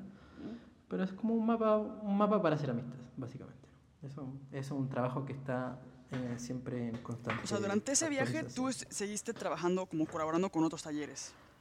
Sí, o sea, mi intención del viaje era autofinanciarlo haciendo cerámica. O sea, mi intención era ver qué tan posible era viajar haciendo cerámica. Y bueno, aquí estamos. Han pasado tres años y aquí estoy en Oaxaca. No, llegamos al día de hoy a, a México. Y básicamente, bueno, durante todo el viaje eh, antes de llegar a, o sea, la modalidad era así, antes de, tenía contactos, eh, amigos y colegas que me fueron ayudando en el camino y siempre tenía un lugar donde llegar. La verdad que tuve mucha suerte que cada país, cada lugar que visitaba tenía donde llegar. Y, y generaba actividades, generaba actividades, si bien si a veces no podía generar dinero o actividades, eh, me entraba a comunidades, aprendía un poco, me quedaba, viajaba obviamente también, la parte era de viaje personal, de conocer lugares también, ¿no? Pero todo era, giraba en torno a la cerámica, a que todo fuera financiado y, y fuera influido por, por este, por este road trip de ceramístico, ¿no? Y la idea de trazar este mapa, ¿no? Em, eh, aparte me salté todo Centroamérica, o sea, llegué hasta Colombia y me salté Centroamérica, nomás conozco Guatemala, ya. Es que también es, o sea, estoy en México, está, es tan enorme Latinoamérica que... Es claro, que, o sea, no es que es muy completa la ruta y que la idea es como también en algún momento retomar esa instancia de, de partes de la ruta que quedan pendientes. Sí, lo bueno ahora es que con las redes sociales realmente se te facilita todo. Como yo ahora lo pienso, la estoy hablando con, con Javier la otra vez y digo, le digo, Javier, es que si nos vamos de viaje a, no sé, tipo, nos vamos a Argentina de viaje, yo tengo como cinco talleres a los cuales puedo llegar a trabajar. O sea, que sé de gente que no conozco en persona, pero que hablamos un buen por redes sociales, como compartimos tips, compartimos dudas, compartimos, y, luego, y ya me han dicho como de 20 y acá ya tienes taller, o ya sabes que acá, y digo, vámonos a Argentina o vámonos a Venezuela, o, o sea, que me encanta esta como red que hay como entre los... Y siento que es algo también como que ese viaje que comentas, ¿no? Del road trip ceramístico.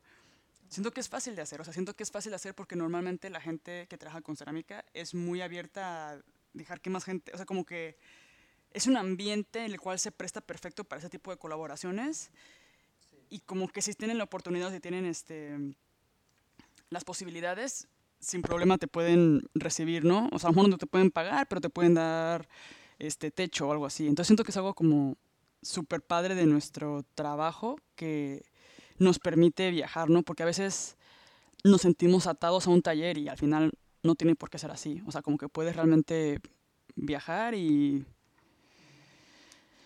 y seguir haciendo cerámica y, aprendiendo y conociendo más gente y, y, y, ver otras maneras diferentes de hacer cerámica, que siento que eso es lo más como que locochón ahorita, como cada quien hace cosas diferentes, usa la, manera, la cerámica de manera diferente, usa técnicas diferentes.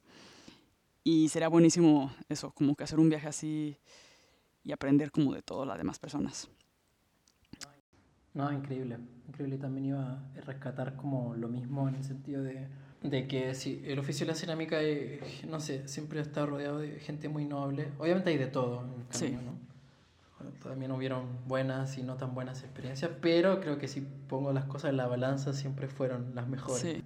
Y en Colombia, pues eh, contacté con, me supe de un evento que iba a haber aquí en Oaxaca en 2018, en agosto, el cuarto encuentro nacional de ceramistas, que es un evento cerrado solo para ceramistas mexicanos, digamos, o sea, para locales.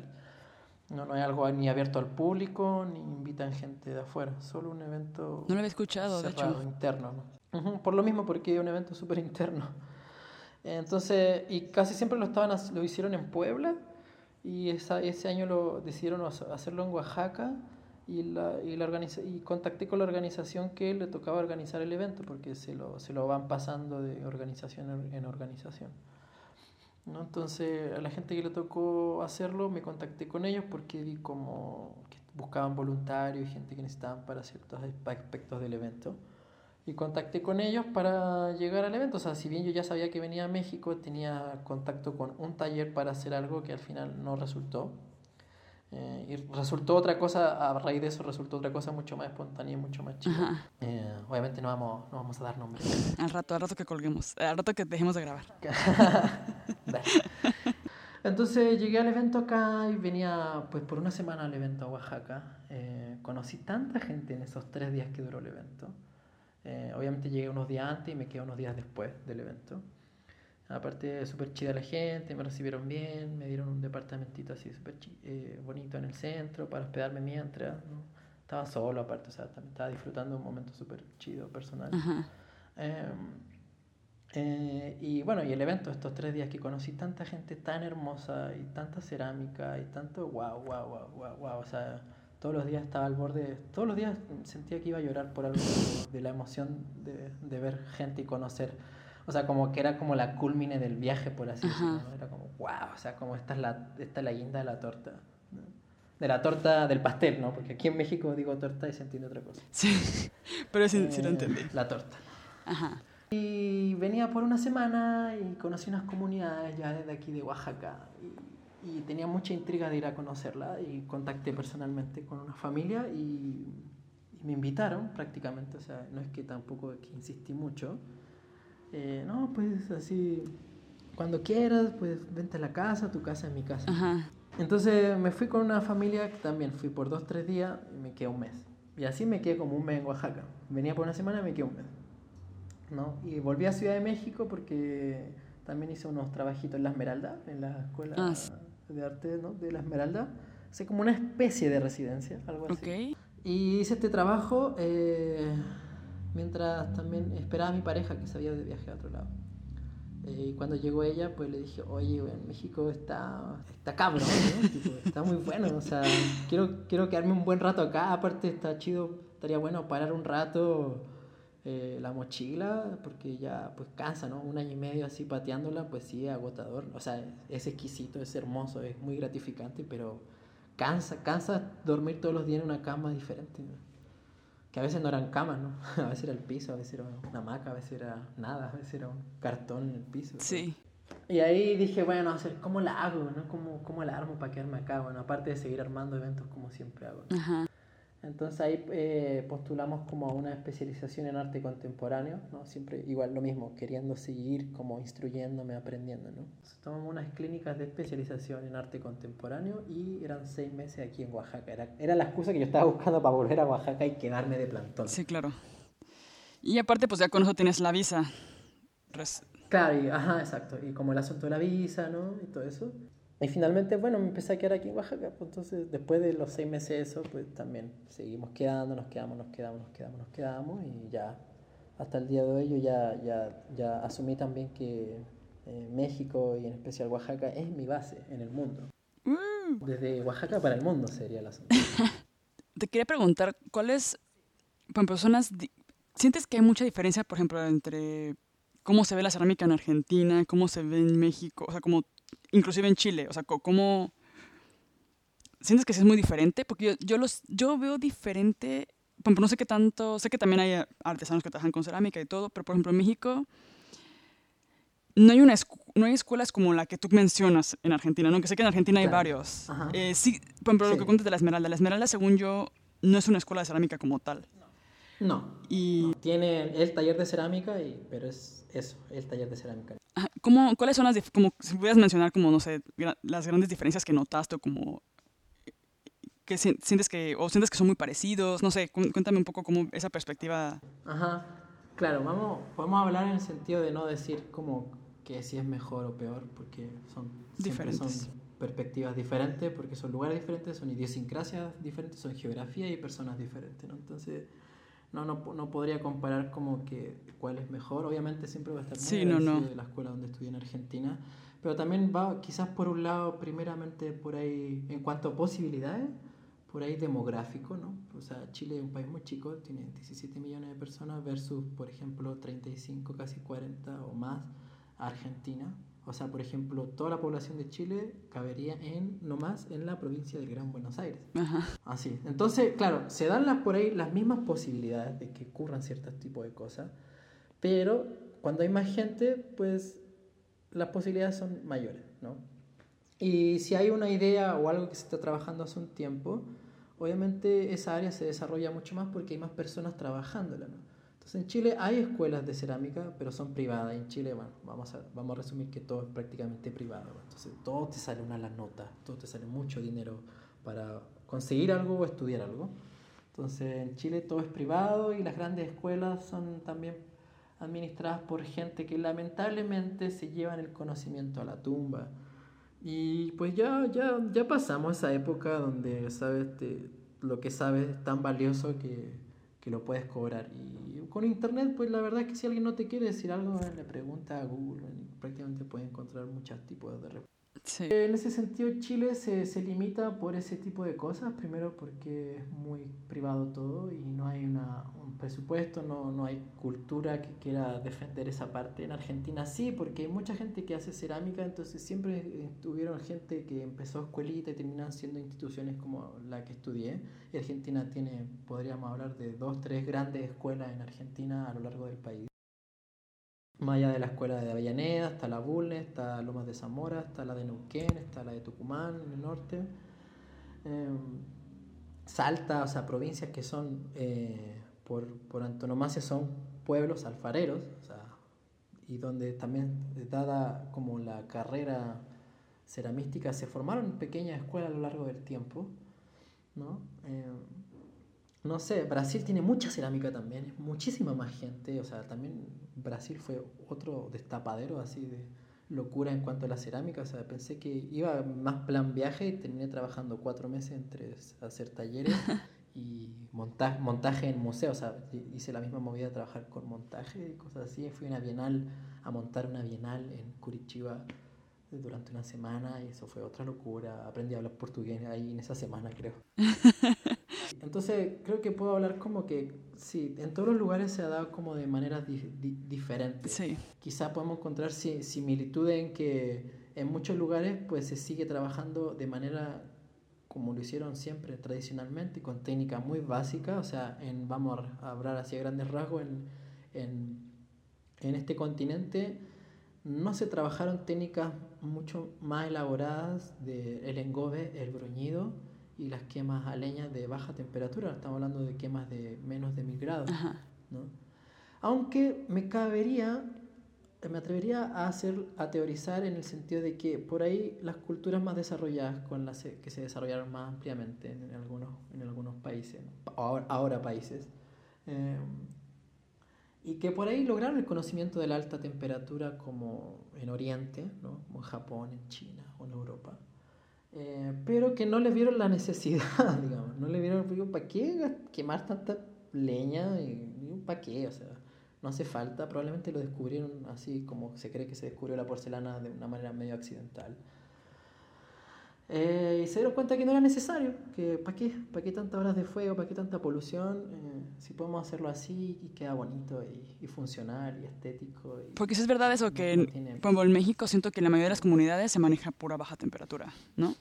O sea, es barro y... Claro, ¿no? Y, y, en, y en general Latinoamérica, o sea, si llega a algún lugar donde trabajen con esmalte es por neta influencia eh, del de colonialismo de, de esa época. O sea, estamos hablando que el uso del esmalte y de ese tipo de, y de temperaturas superiores no fue hasta, hasta las épocas coloniales, estamos hablando Talavera y eso. 1800, ajá, desde 1800 un poquito antes, que son las influencias de Europa y, lo que tomó Europa de, de, Oriente, o sea, también gran parte del, estilo de cerámica europeo eh, es en parte a lo que se tomó de Oriente también, ¿no? que son culturas mucho más milenarias y tienen una trayectoria mucho más larga en cuanto al oficio de la cerámica y lo desarrollaron, o sea, desarrollaron la, la, mayoría de técnicas que conocemos hasta el día de hoy, o sea, todo parte de ahí también. ¿no?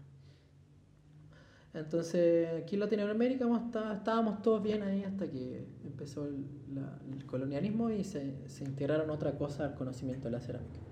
Pero lo que me atrajo más, sobre todo así, haciendo como pequeña comparación, que México, la cerámica tradicional se defiende a muerte hasta el día de hoy, o sea, se mantiene, o sea, en otros países se ha perdido, qué sé yo, o sea, no sé, también, eh, por ejemplo, la comunidad andina, estamos hablando norte de Chile, Argentina y, Perú y Bolivia, que es la comunidad andina. La, en, esa, en esa zona la cerámica es muy preponderante hasta el día de hoy y es un oficio que es de, del diario vivir, ¿no? Pero también se, se va perdiendo, ¿no? por todo, todo el afán progresista, ¿no? Ecuador me, me, pareció también que tiene mucha riqueza en ese sentido en cuanto a, cerámica prehispánica, pero también se va perdiendo, ¿no? Entonces, y no hay mucha gente interesada en rescatarlo. Y, por ejemplo, ahí también tuve mucho trabajo en Ecuador porque había mucho para hacer, mucho para hacer, mucha gente queriendo aprender y no hay muchas opciones. Entonces, en algunos países se ha limitado como el hecho de querer aprender sobre todo. Mucha gente queriendo aprender, pero no hay mucha gente pudiendo enseñar y compartiendo el conocimiento. Porque también a veces son, ahí van quedando algunas generaciones como medio, medio retrogradas en el sentido de eso que decía, de que se quieren llevar el conocimiento a la tumba y no lo quieren compartir. No, no le veo caso, no le veo sentido. ¿no? Pero bueno, para eso aparecemos las nuevas generaciones, las nuevas piedras nuevas y queremos ahí... Los, las curagües del mundo. Rodar, rodar y rodar y compartir. Entonces, resumiendo el asunto, pues todo lugar tiene sus diferencias y sus singularidades no locales, dada lo que mencionaba al principio, y, pero sí hay como cierta potencialidad en todos lados, ¿no? Sí, también estamos en un momento también en que se están revalorizando de nuevo todas las culturas originarias, que es muy bueno. Sí. Y hay mucho, muchísimo trabajo por mantener eso y no se pierda, ¿no? Y con eso estamos hablando más allá de la cerámica, no estamos hablando de lenguas, de idiomas, de dialectos, de culturas, de, de textil, de cerámica, de tradiciones, ¿no? de música, de historias, de cuentos, de fantasías, ¿no? Sí. Eh, que es que por suerte hay gente queriendo mantener eso y rescatar eso, ¿no? Eh, entonces también tenemos una misión muy importante en ese sentido de mantener ese conocimiento, pero a la vez también refrescarlo, ¿no? de, de, darle también el enfoque y, y, y, el, y, el, aire fresco de una época nueva también. Si bien podemos seguir manteniendo las tradiciones, pues también las tradiciones son, en su momento fueron vanguardias, ¿no? Claro. Siento que el México perdón, siento que en México está eso mucho como la parte tradicional, la parte de los artesanos, de las comunidades, como que hay un buen de, como que se ha mantenido. Creo que todavía podemos valorarlo un poco más. O siento que todos somos como muy de, de decirlo como de, no, sí, es este, los, los artesanos, el barro negro, el barro rojo, el bla, bla, bla, pero al final a la hora, a la hora del día el mexicano común quizás no valora realmente, o sea, estamos muy, estamos muy mal acostumbrados a regatear esas cosas. Entonces siento que eso estamos trabajando en ello y siento que ahorita lo que sigue para, por, por lo que observo en México es más bien como, ok, la parte de la cerámica, la nueva cerámica, ¿no? Como la cerámica más accesible, la cerámica para el joven que, que su papá no es ceramista y que, que quiere aprender cerámica, lo, como que se, siento que antes era menos accesible. Pues yo cuando viví en México realmente era un tema súper difícil y creo que ahora, no sé, de 3, 4 años para acá, ha habido un boom y me gusta, o sea, me gusta saber que hay como más talleres, que hay más chavos haciendo cerámica, que hay más, este, y que ya se está volviendo un poco más accesible, ¿no? Que siento que se puso un poco de moda, pero creo que al final es bueno para, para lo que estamos sí, haciendo. o sea, en ese, iba, iba a tocar el mismo tema, o sea, a mí México en ese sentido, si yo, yo te hablaba de México en ese sentido, porque, no sé, lo comparo con Chile en ese aspecto, o sea, años luz de de poder mantener así esa tradición, ¿no? Pero por lo mismo pasa, México es un país pero gigantesco, o sea, la cantidad de personas que hay. Eh, por ahí ocurre lo mismo en Chile, pero la dimensión que hay acá, la escala que hay acá, lo hace, lo hace parecer wow, o sea, enorme, ¿no? Y por eso, y, de todas maneras lo veo mucho más evolucionado y avanzado, ¿no? Que, que en otros países. Obviamente, si ya entramos en el detalle, y aquí ya llevo un tiempo observando aquí, pues sí, hay mucho trabajo que hacer todavía. Sí, todavía hay mucho. Pero, pero en ese sentido, también hablando de lo que decías tú, eh, si bien como yo creo que sí se dio, es como un boom, yo creo que podríamos hablar unos cinco años, creo ya, de, de este boom de cerámica así mundial, de que sí se volvió de moda, para bien y para mal. Sí. Sí, porque ya empecé a ver cada cosa también. Eh, pero eso ya es como mi, mi, mi óptica pública por ahí con la cerámica. Que de repente veo cosas, atrocidades que digo, ay no. Pero bueno, hay que dejarlas también, eso, eso es, aportan, aportan cosas, perspectivas nuevas. Y ahí también han derivado también por lo mismo trabajos más conceptuales con la cerámica, que por ya no tienen que ver con el hecho en sí de hacer una pieza como tal, sino que buscarle una vuelta al concepto de cerámica también. Que ahí son como las últimas cosas que estoy desarrollando estos últimos años acá. Con el viaje, desde el último año que estuve en Argentina hasta la especialización que hice acá, como que me han llevado unos trabajos ya más conceptualoides, ¿no? Más contemporáneas. ¿Te consideras artista o, o, o, por ejemplo, tus piezas qué son? ¿Cómo definirías tus piezas? Porque mm, trabajas con, por colecciones o, o, por investigación o...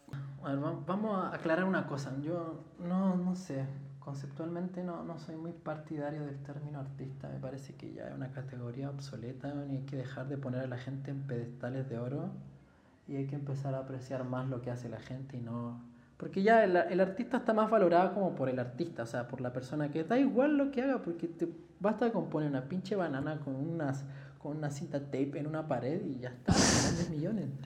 Eh, o no quiere decir que no haya un concepto detrás, pero como que el mundo del arte actual y contemporáneo y conceptual se ha vuelto muy elitista y sabes que solo para gente, entre comillas, ilustrada, pueden entenderlo y la cosa tiene que siempre ha tenido que estar al servicio de la humanidad, de la sociedad, ¿no? O sea, no, no, hay, no hay arte sin desafío, no hay arte sin necesidad, no hay arte sin, sin, sin un servicio a la, a la, a la sociedad. Y, primeramente es eso, es, es un, o sea, está supuestamente declarado por la UNESCO, ahora no sé dónde se metieron el artículo, pero supuestamente una necesidad básica. el acceso a la cultura y las artes. Entonces, yo no, no sé, si bien en la, en la, formalidad, en la formalidad como tal, cuando me tengo que presentar, eh, ya sea para un certamen, una residencia, lo que sea, en el mundo del arte y la cerámica, claro, me tengo que presentar como artista visual o ceramista, ¿no? Em, pero no, no me siento dentro de esa categoría porque me considero simplemente un hacedor y quizá, no sé, me siento más cercano con el término de artesano, pero más fresco simplemente, ¿no? Eh, nuevo de la época, contemporáneo, un artesano contemporáneo. Un neoartesano. Porque, claro, me siento como con, ese, con esa sensación de, de, entregar un bien a la comunidad y no, no al revés. Eh, entonces, y, tratar de lo que hago que se, se, reciba, se entienda y se aprecie, simplemente. Por ejemplo, que se aplica, ahora que lo dices, dices, me, me considero hacedor, me considero artesano, me considero un poquito amor más ceramista y digo, es que sí encaja perfecto. Cuando me dices tú, pero yo, para mí, yo no me considero ni ceramista ni artesano. O sea, siento que cuando tú ves mi trabajo, tú ves mi manera de, de entender el material, no, o sea, pues no, no, no podría llamarme ceramista no sé, tú si estudiaste, tienes formación de ceramista, por así decirlo, y yo realmente no entiendo la química de la cerámica, entonces sería como que, entonces siento que yo siento más y como yo estudié diseño, pero tampoco me considero diseñadora, porque para mí un diseño, un diseñador, es alguien que crea piezas funcionales o piezas pensando en otra persona, ¿no? Como que tengan un objetivo como por ayudar a alguien o, mejorar la vida de alguien. Según yo, esa es mi descripción como de diseño o del trabajo de un diseñador, es eso, como que resolver problemas. Pero sin embargo, pues lo que hago es que también creo que encajo con la parte de hacedor, me gusta hacer cosas, este, y tengo proyectos y cosas así, y también me gusta la parte de y creo que sería más artista en el aspecto de que, pero yo veo el arte, mi claro, también depende cómo define cada quien artista, ¿no? Para mí la palabra artista, eh, como yo la aplico a mí misma, es un poco como, pues, expreso con la cerámica, lo uso como para expresar mis, lo que traigo en la cabeza, ¿no? Mis emociones, mis cosas personales, cosas, y eso lo manifiesto como en una pieza que es, pues para mí sí es como creo que todavía no llega como a ser como arte como a mí me gustaría. Creo que estoy todavía en el proceso como para llamarlo arte. Siento que ahorita más bien es como, son como experimentos o son como parte de, del aprendizaje. Pero en algún punto sí me gustaría que fuera considerado arte y sí me gustaría tipo venderlo en una galería o algo así. Pero si no, no resuelve ningún problema, no va a cambiar el mundo. es más bien como una expresión. No, pero por eso, o sea, digamos, no sé, la cerámica en, este, en ese sentido, si, si solo se presta para una cosa ah, solo de apreciación, así una pieza decorativa. Ya cumple una funcionalidad en el sentido de que simplemente rinde culto a la belleza, o sea, y si ya es por satisfacción visual, ya, ya cumple, ya satisface una necesidad también. Nunca en ese sentido creo que va, va a perder esa capacidad de ser funcional, sea un aspecto concreto o un aspecto más, más contemplativo. Y en ese sentido, como para referirme a mi forma de producir, em, si bien hablaba en un momento que, que sí, obviamente aprendiendo y estudiando el oficio como tal, aprendes el oficio, la técnica y claro, tienes que empezar a, en un momento a, a ser súper por ahí. Yo, en mi caso, ¿no? Eh, como obsesivo compulsivo, pues claro, obviamente en un momento me quería hacer las formas perfectas del diámetro, del espesor, de la forma derechita, radial, simétrico, todo. ¿no? Y también trabajé en muchas producciones por una cosa de perfeccionamiento, eh, en producciones grandes, tirajes grandes de producciones seriales, ¿no? Eh, que es siempre un desafío en cuanto a la técnica, ¿no? Eh, producir a gran escala y en cantidad y en serie. Pero ahora que tengo la libertad y la ventaja de, de trabajar a mi antojo, ya me volví Mira, mi papá, creo que ahí rescato un poco el trabajo de mi papá. Y él siempre me dijo, mira, yo a veces me tardo eh, un, tiempo en hacer una pieza. Eh, esto ya igual al nivel que tiene él ahora como, como productor eh, de joyas. Él siempre trabaja pensando en alguien, o sea, pero no en alguien en concreto, sino que él dice, mira, este, este anillo lo va, es para alguien de, una señora, por ejemplo, una señora de 40, 50 años que era un anillo con una piedra grande, grande, ¿no? Eh, o unos aretes como destacados, pero elegantes, pero sobrios, ¿no? O atrevidos, pero no sé. ¿Pero se inventa, se inventa el cliente o realmente existe esa señora? Bueno, pero entonces la cosa es que luego aparece esa persona. Pero a veces puede demorar, puede que aparezca enseguida, puede que aparezca meses, puede que aparezca el otro año. Tiene colecciones que siguen ahí. ¿no? Y mi papá en ese sentido siempre me dijo, Luca, mira, tú tienes que, sea lo que hagas, ya, ya sabes que eres productor, hacedor, artista, ¿no? artesano. Eh, te, siempre te, o sea, trabaja en el sentido de hacer lo que tú quieras, ¿no? Y, y no repetir, o sea, sí te va a tocar normalmente tener tus caballitos de batalla que sabes los que te sacan adelante, sabes, te dan el pan de día a día, ¿no? Y en ese sentido siempre saco mis caballitos de batalla que son las cosas que se venden rápidas, y no, esas cosas que ya sabes como productor que se venden fácil, te toman poco tiempo de producción y te salen barato y se pueden vender bien y listo, es un ingreso rápido, ¿no? Pero ya, pero siempre me dice, trabaja para ti, Lucas, o sea, y, y si puedes trabaja pensando en para quién es esa pieza. O sea, siempre hay una mano, siempre hay una persona que es para esa persona. Independiente que imagine la persona como tal o la historia o lo que haya detrás. Pero, es un buen y en ese sentido siempre me dice, trabaja exclusividad, Lucas. O sea, eh, eh, sé exclusivo, o sea, no repitas. No, la, eh, o sea, siempre me, me, me, inculcó mucho como de no trabajar cantidad, sino calidad. ¿no? Entonces, en ese sentido, mis colecciones siempre han sido muy pequeñas, hasta esta última que saqué, que son alrededor de, creo que ya más de 200 piezas, la colección que estoy sacando ahora. Ya se vienen los fotitos y todo. Y hay, hay en cuanto de todo, hay producción, hay producción utilitaria, ¿no? Vamos a decir, vajilla. Eh, y después piezas personales, locuras mías, experimentos y búsquedas personales también, ¿no? Y, y digamos, re reconstrucciones de colecciones que vengo trabajando hace un tiempo, cosas que se dieron en el viaje y que estoy mm, como evolución, llevándolas como a su siguiente evolución hasta que ya me aburran, no sé. Y son piezas que yo no sé si son alguien las va a querer, hay cosas que todavía me, me han quedado de los años anteriores, tengo piezas de 2018 todavía y cosas del año pasado. Son, las son poquitas, pero bueno, van quedando también, ¿no? Eh, entonces en ese sentido... Eh, me gusta la línea que siempre voy cambiando, esa es la cosa.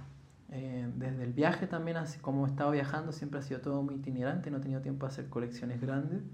Entonces siempre he estado haciendo cosas muy diferentes todo el tiempo.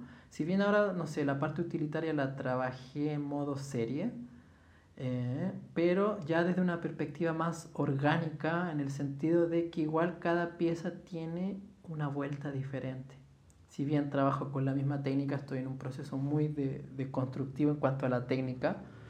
Eh, sí por ahí, no sé, si una taza, listo, hago 10, 20, 30, 50 tazas que por ahí tienen la misma capacidad, digamos, en contenido de líquido o lo que vaya a ser pero cada pieza tiene una vuelta diferente, tiene un detalle diferente, eh, las deformo, o sea, construyo totalmente como si fuera a ser una pieza recta, un cilindro, y después los deformo. Entonces cada pieza tiene una expresión diferente porque también el momento, cada momento es diferente, ¿no? Cada momento, cada instancia, cada segundo es un momento diferente. Entonces se va a imprimir algo diferente en cada pieza. Y ahí es donde eh, incorporo lo que, lo que aprendí de, del trabajo de mi papá y mi mamá, en verdad, los dos siempre trabajaron así. Y mm, en ese sentido es, busco eso, como que yo sé que cada pieza le va a pertenecer a alguien diferente, porque es, cada persona es diferente y hay una pieza para cada persona. Obviamente si alguien se quiere llevar dos, tres de la misma serie, pues listo. O sea, esta serie tiene por nombre, tiene por nombre serie, no serial algo así, creo que se, va a llamar. Tipo no serial series, una cosa así. Ok. Porque es una serie, sí, es una serie, pero no es seriada, digamos, no es una pieza igual a la otra, ¿no? Eso que, que mencionas, que suena medio loco quizás, pero no es tan loco. De hecho, eso funciona, yo lo he observado, por ejemplo, te estado haciendo un podcast de la, la manager de Rosalía. que bueno, Rosalía es música, ¿no? Y así, pero pero hablaba de que, por ejemplo, que hay canciones que ellos sacan sabiendo que van a ser como muy comerciales, ¿no? Como lo de Apale, Apale, no sé qué, algo así decía. Pero que luego hay canciones de Rosalía que son como, como mucho más profundas o que son mucho más, este, como que son ya obras que por sí quizás no son para todo el mundo, ¿no? O sea, por ejemplo, unas que tienen como más flamenco o algo así, que a lo mejor no.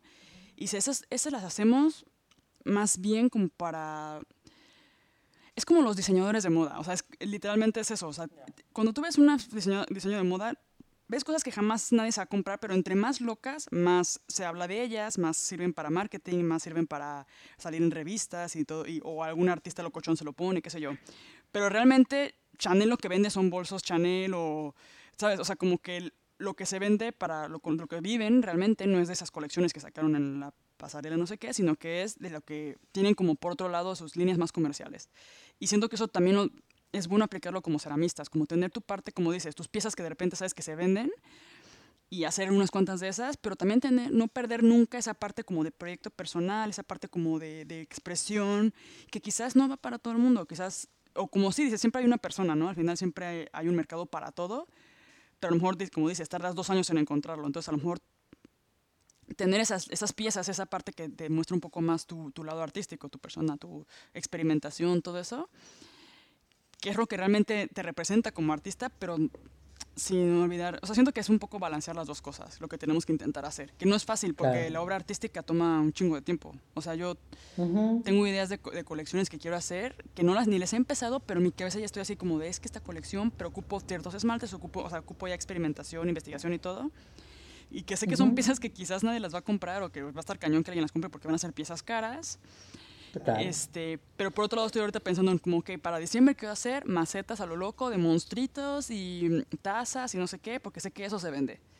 Entonces, no sé, siento que está chido, o sea, como que y hablarlo aquí en el, en el podcast para que a lo mejor si a alguien no se le ha ocurrido eso, a mí yo lo entendí eso un poco a, a la brava y, y entendiendo que pues al final del día estaría genial poder hacer lo que quieras, ¿no? Y siempre hacer tus cosas artísticas y todo, pero claro que al final del día pues, hay que comer y si puedes hacerlo balanceando tu de tu mismo trabajo, o sea, al final es mejor eso que, que tener otro trabajo que quizás no te llena tanto, ¿no? Al final del día seguimos creando. Entonces creo que está... Claro. Eso es muy bueno, ese es un buen tip. Y lo de, lo de la persona imaginaria me encantó. como que se imagina una persona, tu papá, así como de, no, esta señora este, alta. Y lo loco es que sabes que a veces la atina, atina de una manera a veces. O sea, por eso digo, ya, ya, ya trabaja en un nivel de que, o sea, esa persona realmente existe, no es alguien imaginario. O sea, yo estaba, no sé, mi papá lo acompañé a trabajar muchas veces, que se iba de gira por algunos lugares, a hacer temporada en algunos lugares. O sea, mi papá también es artesano callejero, o sea, 100% si bien ya tiene clientela y vende para locales, pues le encanta todavía a, su edad, no es tan, no es tan grande, 60 y algo. Está, está joven todavía. Todavía le, le encanta salir a, a patear, ¿sabes? Y, y, lo loco es que yo lo he acompañado varias veces y, y, y, me habla así en el sentido, no, mira, este niño es para tal y tal persona. Y yo estaba así, tipo, en el momento en que aparece esa personas y mi papá las ve venir, o sea, las ve venir así hacia, hacia sus paños, hacia sus puestos, hacia sus piezas. Ajá. Y, y, yo te juro que estaba, antes de que llegue la persona, me dice, Luca, mira, se va a llevar esta pieza. Y loco, se la lleva, o sea, y que ni siquiera pregunta, o sea, ve, agarra, ¿cuánto? Me la llevo. Así, o sea, yo, yo quedaba así con la jeta hasta el piso. O sea, ¿qué? No, no, pelado. Yo le digo pelado a mi papá. ¿Qué pasaste? O sea, son maestros, maestros. O sea, le, le, dice, su amigo le dicen Buda. Oye, que se en una colección Curahue Buda. Eh, y ahí en algún momento, eh, sí, sí, mi papá, sí, lo hemos hablado en algún momento. Eh, nos sí. ha dado la ocasión de que no he vuelto a Chile hace tres años y no vivo allá hace diez. Pero sí, o sea, sí lo hemos hablado en el sentido de hacer ahí unas colaboraciones. Yo le quiero llevar algunas cositas tipo como piedras hechas de cerámica para que las utilice como utiliza las piedras que tanto colecciona. Creo que la, bueno, la última pregunta que te quería hacer era un poco sobre la parte de investigación. O sea, o quería preguntarte uh -huh. también quizás cómo organizas tu, tu trabajo. ¿Tienes una organización o, o, es muy espontáneo? Es como de ahorita tengo ganas de experimentar, ahora tengo ganas de producir una colección. O sea, ¿Cómo lo manejas y cómo le haces como para, mientras estás haciendo todo eso, sobrevivir? O sea, como... Ya. Yeah. Uh -huh. Desde que estás en Oaxaca, ¿no? Bueno. Un poco como esa perspectiva oaxaqueña. Claro. En el último tiempo eh, tuve la chance de agarrar como unos proyectos grandes. Los últimos dos proyectos grandes fueron de seis meses. El último fue de seis meses en Tulum para una producción para un hotel simple. ¿ya? O sea, sí tuvo muchas complejidades, pero fue un desafío grande y eso me dio la posibilidad de ahorrar un dinerillo.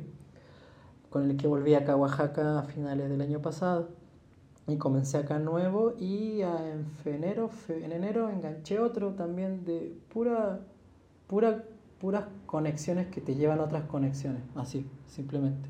Contactos que he hecho en algún momento acá hace tiempo brindaron la posibilidad de hacer otras cosas y pues ya también nos vas tomando como más capacidad y te vas atreviendo a tomar cosas, desafíos más grandes, ¿no?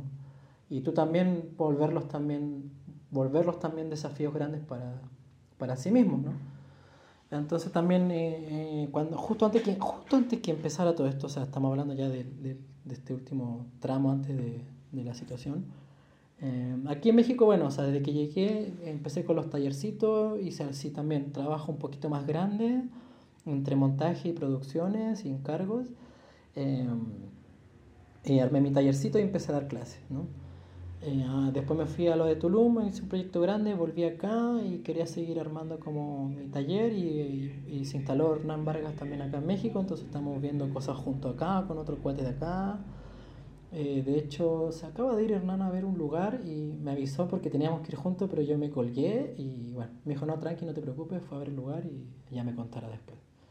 Em, y a principios de año volví acá y enganché otra cosa otro proyecto para un artista local eh, y eso me dio la posibilidad de una casa en un lugar, de cuidar una casa donde había un taller también que estaba tirado, o sea, tuve que poner mucho, mucho, mucho amor para un lugar que estaba totalmente desahuciado, que tiene un, tiene un horno gigante y una capacitación de un tiempo para una gente para que después maneje esa gente el taller, digamos, para, para que el artista también después produzca lo que se le la gana, con gente capacitada para hacer lo que quiera no más que todo, toda la situación ya por tema de financiamiento lo ha hecho extenderse hasta el día de hoy. Yo tendría que haber terminado en mayo esto.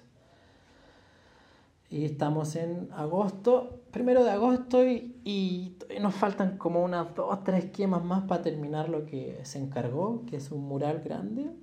Y en entremedio de eso yo puedo hacer mis piezas, también fue parte del trato y bueno, también hubo un presupuesto ahí, entonces también ha sido un dinero que me ha estado ayudando mucho. Pero, por ejemplo, para ser sincero, no, desde febrero no pago renta. Porque cuido, cuido la casa del terreno y trabajo ahí, entonces está el taller ahí y también cuido esa casa porque es como en el campo, la afuera de la ciudad, como unos 20 minutos, media hora como mucho. Entonces ahí en ese sentido pues he podido ahorrar mucho, ¿no? Y mientras produzco pues he estado usando eso para básicamente nomás comer y moverme y moverme no mucho porque eh, he venido a la ciudad muy contadas veces. Ahora que se acabe, ahora empieza, ahora empieza justamente una parte nueva, etapa nueva, porque se acaba el proyecto acá. Eh, en las próximas semanas tengo que desocupar la casa y buscarme otro lugar. Entonces ahora estoy buscando casita y con los chicos acá que estamos, todavía no tiene nombre el proyecto, estamos ahí con tentativas, queremos armar un Kickstarter para ayudarnos a financiar eh, estamos viendo unos locales, que hay mucha opción de renta de lugares muy, muy lindos aquí en el centro y tenemos la idea de montar un taller entre los tres para producir. Hay quizás también hay un par de proyectos así en boga que están en puerta para ver si se ejecutan o no, así como producciones eh, determinadas para unas personas. Y ahí haciendo, no sé, lobbies, diplomacias para ver qué, qué se puede ir haciendo. Eh, tenemos como también igual ideas un poco más grandes, pero eso, dada la situación, nos va a tomar mucho más tiempo. A mí la verdad, me, en un momento me atrapó mucho como la idea de armar una escuela aquí, en Oaxaca, de cerámica, eh, para oaxaqueños, mexicanos, pero que sea de libre acceso, ¿no? Eso, bueno, ya implica toda una logística, ¿no? Financiación y a ver quién lo quiere financiar y todo eso lo que me, con lo que me quedo de todo lo que me cuentas de estos proyectos, se me hace que es como literal como colaborar, pero bueno, más que colaborar, casi casi que networking, o sea, como conocer gente, moverte, que la gente te conozca, sepa de tu trabajo, sepa, para que surjan este tipo de oportunidades, porque lo que tú estás haciendo ahorita es como, de, como dices, desde febrero que no pago renta, porque vivo en un vivo en un taller que ni siquiera es, o sea, eso es como un súper privilegio. O sea, a mí me encantaría. No, como no, o sea, tuve una... así. La verdad que tuve una suerte, o sea, de esas que... Una estrella en el culo, como diríamos. No, claro, sí, o sea, no, no quería decir así, pero... Claro, eso. Sí, porque No. al final del día lo que queremos es poder seguir haciendo lo que nos gusta, ¿no? O sea, no queremos tampoco ser Ujú. supermillonarios, lo que queremos es poder alimentarnos, tener calidad de vida, ¿no? Cosas básicas y poder seguir creando sin tener que estar estresados por pagar la renta o pagar la luz o bla, bla, bla. Y luego cuando conoces más gente, te divides los gastos o te surgen oportunidades porque fulanito te recomendó. Y siento que eso es bien importante de no estar encerrados solos en, un taller sin conocer a nadie. O sea, como que lo que tenemos que hacer es eso, contactar, preguntar, visitar talleres, conocer más gente, enseñar nuestro trabajo. O sea, como que, que no nos dé este, pena o que no nos dé, sino, y, y neta, colaborar, no sé, lo que se vaya ocurriendo. Y así van a ir saliendo también más cosas, porque siento que está genial eso que cuentas, como lo de Tulum, o sea, de que el proyecto del hotel, o lo, ahora con Hernán, ¿no? Que van a juntar fuerzas. Aparte está súper loco que se conocieron en Argentina, hicieron este proyecto, y ahora Hernán de repente es como de que también está en Oaxaca, y, y la- a los dos les gusta la música. Y, o sea, es como que eso no pasa en la vida real. Pero siento que, o sea, sí pasa. Sí pasa, sí, pero sí, se va exacto, es como bastante bueno todo y me parece genial eso y como que siento que es, es bien importante eso, como no tener pena y contactar con gente, hablar con gente, porque al final del día ocupamos a nuestra comunidad para salir adelante y siento que, Claro. que a raíz de eso salen muchísimas cosas y se va conectando todo y no sé, me, me encantan esas historias como de, de que fulanito conoció a alguien y de repente hay un, o sea, ¿qué, hay un taller, o sea, el horno que tienen. ¿qué ese es el horno, está gigante. O sea, No, está increíble. O sea, yo jamás en mi vida había tenido chance de, de estar a cargo de un horno así tan grande. Bueno, salvo lo de Tulum, que era más grande todavía, pero bueno, eso ya era un proyecto más colectivo. O sea, era un trabajo con un equipo, digamos. ¿no? Ajá. En, un momento, en un momento llegamos a ser 10 personas eh, produciendo como, como chino, ¿eh? La verdad que fue bastante trabajo. fue Y acá ya fue como algo que encaré más bien solo. O sea, un equipo de dos, dos personas y, y yo. Claro. Eh, pero la última parte me quedaba bastante más solo, tirando todo, sacando todo adelante prácticamente solo. Sí. Entonces. Que bueno, también tiene su um, parte, ¿no? Como solitario. O sea, no todo es color de rosa, ¿no? Pero Claro. dentro de todo siento que es bastante afortunado. Y, y como decías, es momentáneo, ¿no? Ah, me siento en Oaxaca por unos segundos. El ruido de la ah, calle. Está pasando el de la, está pasando el señor de las nieves. Ay, se me antojó. Tengo un calor. Uy, yo también estoy acá encerrado en una habitación para aislarme un poquito. Eh, Entonces diría sí, que lo que sigue es armar el taller con Hernán y seguir Sí. en México por un rato más hasta que... O bueno, Sí. ya dijiste que Oaxaca es tu, Es mi base, ya. es tu base. Sí, estoy buscando el amor de mi visa, por si hay alguien ahí escuchando que me quiera hacer me- mexicano legalmente eh, pa- para ya no tener pedos. Eh, no, mentira. Eh, de alguna manera lo voy a solucionar. Eh, acabo igual por la situación eh, conseguir una extensión de Qué la bueno. visa. Sí, ya el próximo año, este, el, el viaje que, que estabas pensando para Europa, ya lo vamos también armando. Yo espero también, creo que el próximo año va a ser mejor también tan- para mí en el aspecto de que espero ya también estar un poco más conectada y también ya voy a empezar a tener mi tallercito, entonces va a ser un poco mejor en ese aspecto porque, este, no sé, vamos a poder hacer más cosas cuando vengan. Claro, estaba ese plan ¿no? de la gira por Europa y... Y de pasar a Bielefeld. Ajá. Claro. El centro de Sí, Alemania. Estaba todo, estaba, estaba todo ahí Va a estar armado, bueno. casi listo. Pero bueno, por ahí será el próximo año. Ojalá, ¿no? Y se puede Igual lo bueno es que hay más chance de prepararlo también, ¿no? De armarlo. Y seguro de hacerlo mucho más monstruoso todavía que de lo que ya estaba pensado. Sí, da tiempo. Al final las cosas, como dices, suena medio guajiro a veces o no. Inclusive las cosas malas pasan un poco por algo, ¿no? Entonces creo Ujú. que al final, como lo que dijiste también al principio, como es un camino, ¿no? Como si no hubieras estado en esa, esa universidad al principio, quizás no hubieras descubierto la cerámica, no hubieras tenido... Porque ya llegaste preparado y, y de alguna manera se aprovecha mejor lo que aprendes cuando ya tienes más o menos una idea, o ya tienes un poquito más de madurez, o ya tienes un poquito más de conocimientos, se aprovecha mucho más la experiencia de estudiar. Siento que esos tres años que estuviste en esa escuela de, de cerámica ya los aprovechaste el triple que si hubieras empezado desde ceros, quizás. No sé. Claro. Yo me estoy inventando cosas, pero ¿qué le dirías a alguien que, que está trabajando con cerámica y que quizás ahorita está como en un mal momento? O sea, como, no sé, si puedes aconsejar a un colega que está ahorita, no sé, que por, porque por el COVID mm, no está vendiendo piezas o no está pudiendo dar clases. Tú que has vivido cosas buenas y Pues cosas malas. Don't give up. El consejo más básico, pero Eh. que es nunca falles, no te rindas. claro. No sé, que no puedo decir otra cosa. O sea, a todos mis maestros también siempre me dijeron lo mismo. eh, no importa cuál sea la situación, sigue, sigue, sigue, sigue, sigue, sigue, sigue, sigue. Como sea, como sea. O sea, si tienes que ir al cerro a buscar tu barro para poder seguir haciendo, pues ve. Probablemente en el cerro encuentres una buena respuesta. ¿Sabes? Probablemente caminando hacia la veta de arcilla te venga la idea. weón. Y sabes que si te viene la inspiración en algún momento, que te pille trabajando, como decía, como decía el Dalí. Si va a venir la inspiración, pues que me pille trabajando, que no me pille de hueva echado en el sillón viendo Netflix, güey. Em, Te hice esa pregunta y dije, ¿qué contestaría yo? O sea, como que...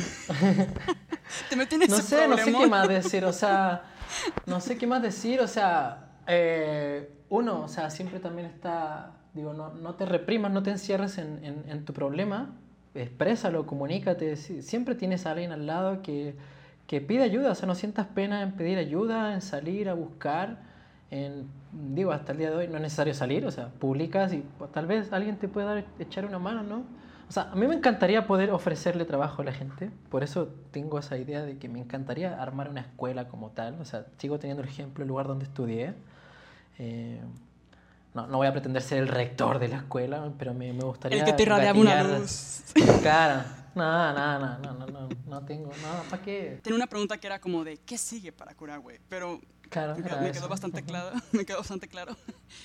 Em, y no sé, creo que está bueno eso, como todo lo que comentas, siento que me quedé con grandes aprendizajes sobre esta charla. Muchas gracias por estar aquí. ¿Dónde te podemos encontrar? Eh, bueno, eh, por Facebook o Instagram, creo que Instagram es lo que más estoy funcionando ahora. Es Curahue Cerámicas, Curahue con K y con W, Curahue. Sé que creo que no me puso un nombre muy fácil de recordar. La gente se, como un trabalengua, no, no sabe si es chino o, o occidental. Curagua, Carracúe, no, nadie, nadie entiende, creo que quizás voy voy a cambiar de nombre para buscar algo más sencillo, tal vez Lucas Luna y punto. Pero um, pueden buscar por Curahue Cerámicas en Instagram, Facebook. Eh, hay, hay en YouTube hay un par de cosas con, con lo de Lucas Luna eh, o Curahue, un par de videillos por ahí. Em, Eso no lo sabía. eh, y probablemente sí ya estoy trabajando como en lo de sacar sí un punto .com, tipo una página, página oficial. Eh, más que nada por, por tema de catálogos y, y trabajos de exposición y cosas ya que, ya que es necesario que queden registradas y que queden arriba para que la gente pueda acceder como al trabajo. ¿no? Hay un portafolio en, en, en ISO, ISO, sí, ¿no? Eh. Una página como de portafolios de cosas como tipo revista. También pones, eh, puedes poner portafolio Curahue Cerámicas y también te aparece todo mi trabajo con fotos, eh, trayectoria, ¿no? Creo que le falta una actualización, pero es bastante completo en cuanto a, al trabajo. Vamos a poner todo eso en la cajita de descripción para que lo logren encontrar por ahí. Y pues nada, muchas gracias por estar aquí con nosotros. Gracias. Y bueno, también quiero mencionar, por cierto, que casi se me escapa, Sí. que la música de Cerámicas que escucharon este gran intro fue hecha por Lucas y por Hernán, que ya lo conocerán en otro podcast. Y nada, estamos muy contentos y emocionados de poder contar con, con un intro hecho con instrumentos de cerámica. Entonces, muchas gracias por eso también. Charán.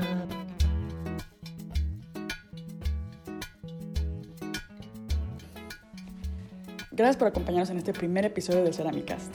Recuerden que pueden encontrar más información en www.bitácoracerámica.org y para todo lo demás nos pueden seguir en arroba en Instagram. La música de este episodio es realizada con instrumentos de cerámica y por Lucas Luna de arroba Cerámicas y Hernán Vargas arroba Barro Madre. No olviden seguirlos, darles like y demostrar su apoyo. Muchas gracias, nos vemos en el próximo.